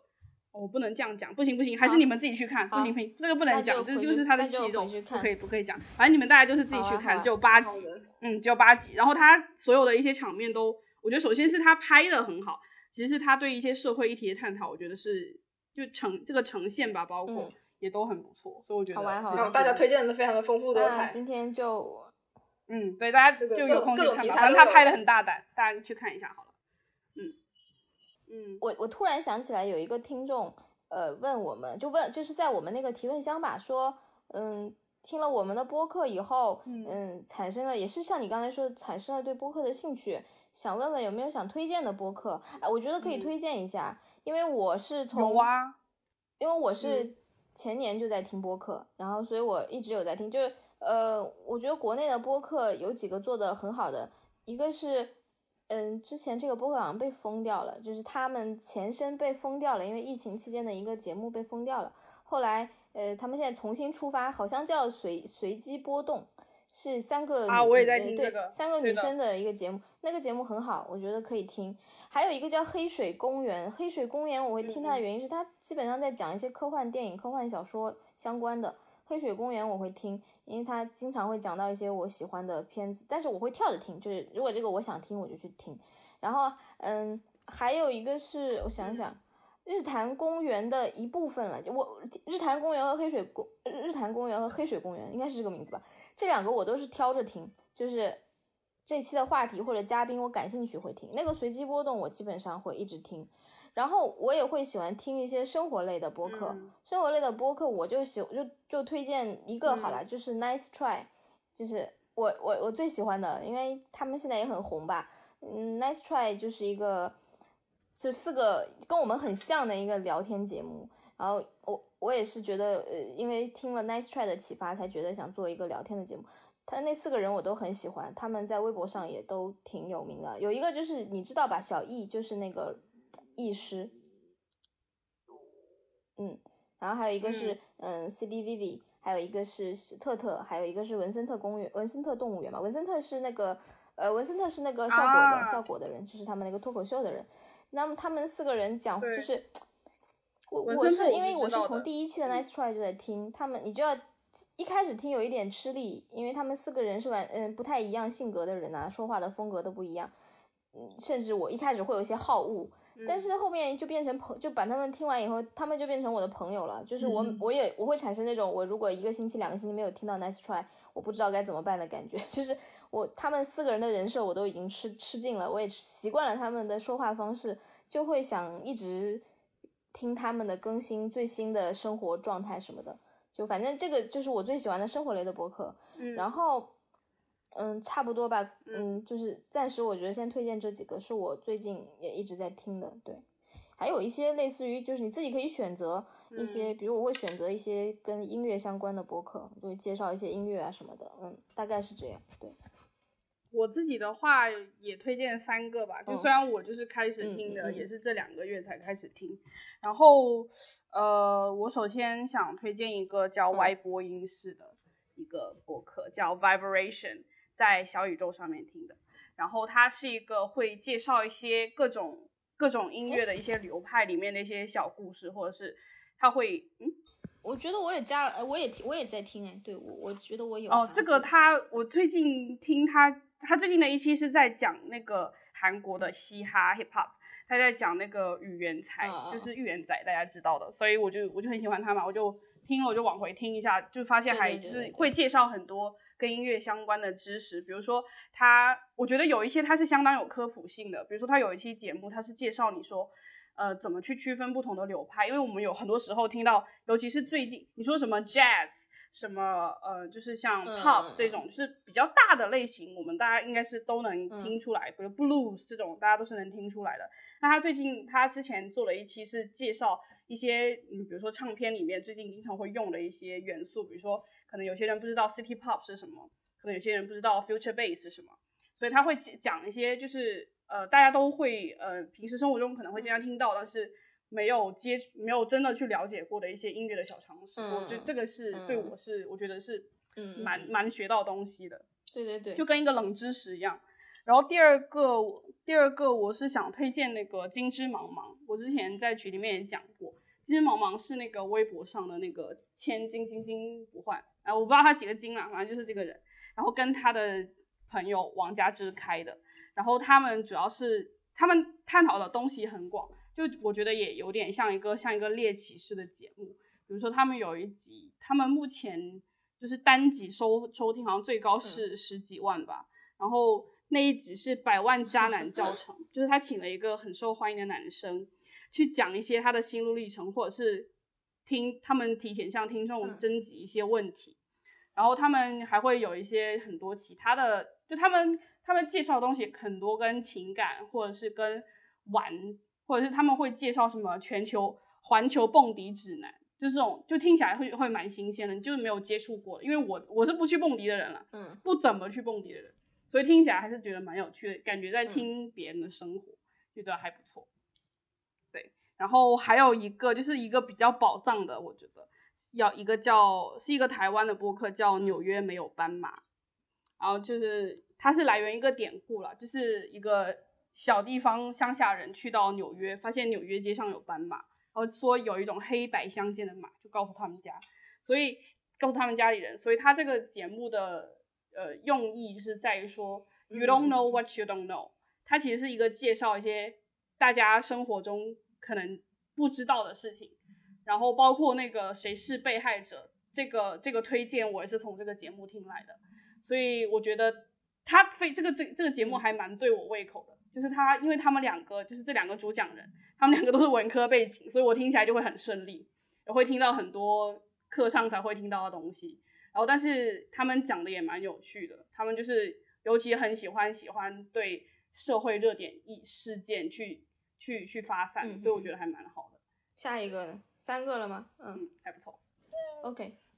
嗯，那好，好，对，三个了，已经没有了。那大家可以都听听看。对，没有了。哦，等一下，等一下，我想问一下，我们要不要跟听众解释一下我们提问箱啊？因为我是不是有很多听众往里面投提问，但是我们都没有回？要不要讲一下这个事情？就是说我们是会挑着回，然后。如果有一些我们觉得就是可以讨论一下的，我们会放到节目里面。对对对，是这样。对，但大部分还是说，因为很多是像什么催更啊，还有说，嗯，今这一期很好笑啊，就这种就是，嗯，就是先谢谢大家，谢谢大家期待，未来会不会有可能问大家，就是我们有一些什么明确的问问问题需要跟大家交流，就提问，就是再去就是或者明确有什么希望大家给我们的回复，或者希望大家收集大家什么类型的问题，因为现在我觉得，大家也只是给我们一些反馈而已。可以啊。我们又不是什么心理咨询师，问的问题都太五花八门了。对，有什么明确的问题大家可以提吧。对，就是呃，哦，或者或者就要不就这样子，又刚刚想到了，就是我们其实不是这个机制，应该是每个人介绍多少件新鲜事，然后讨论，然后最后决定下一期我们要怎么样怎么样嘛，就是挑一件那个。要不我们就现在把这个问题改成向观众的提问。就挑一个 topic，然后向观众提问。我们下下周再就是 recap 一下，然后我们就我们回去也不用做功课。能听到这个问题的 都是铁杆观众，就是能把这个这一期都听完的人。对，对啊，就可以啊，我觉得。但是有一个问题就是有时间差。那我觉得我这一期最想问大家的问题就是：你怎么解决你的？你怎么看待你的焦虑或者你的抑郁？就是你的心情问题，或者你怎么解决？嗯，因为我发现每个人解决的方式不一样。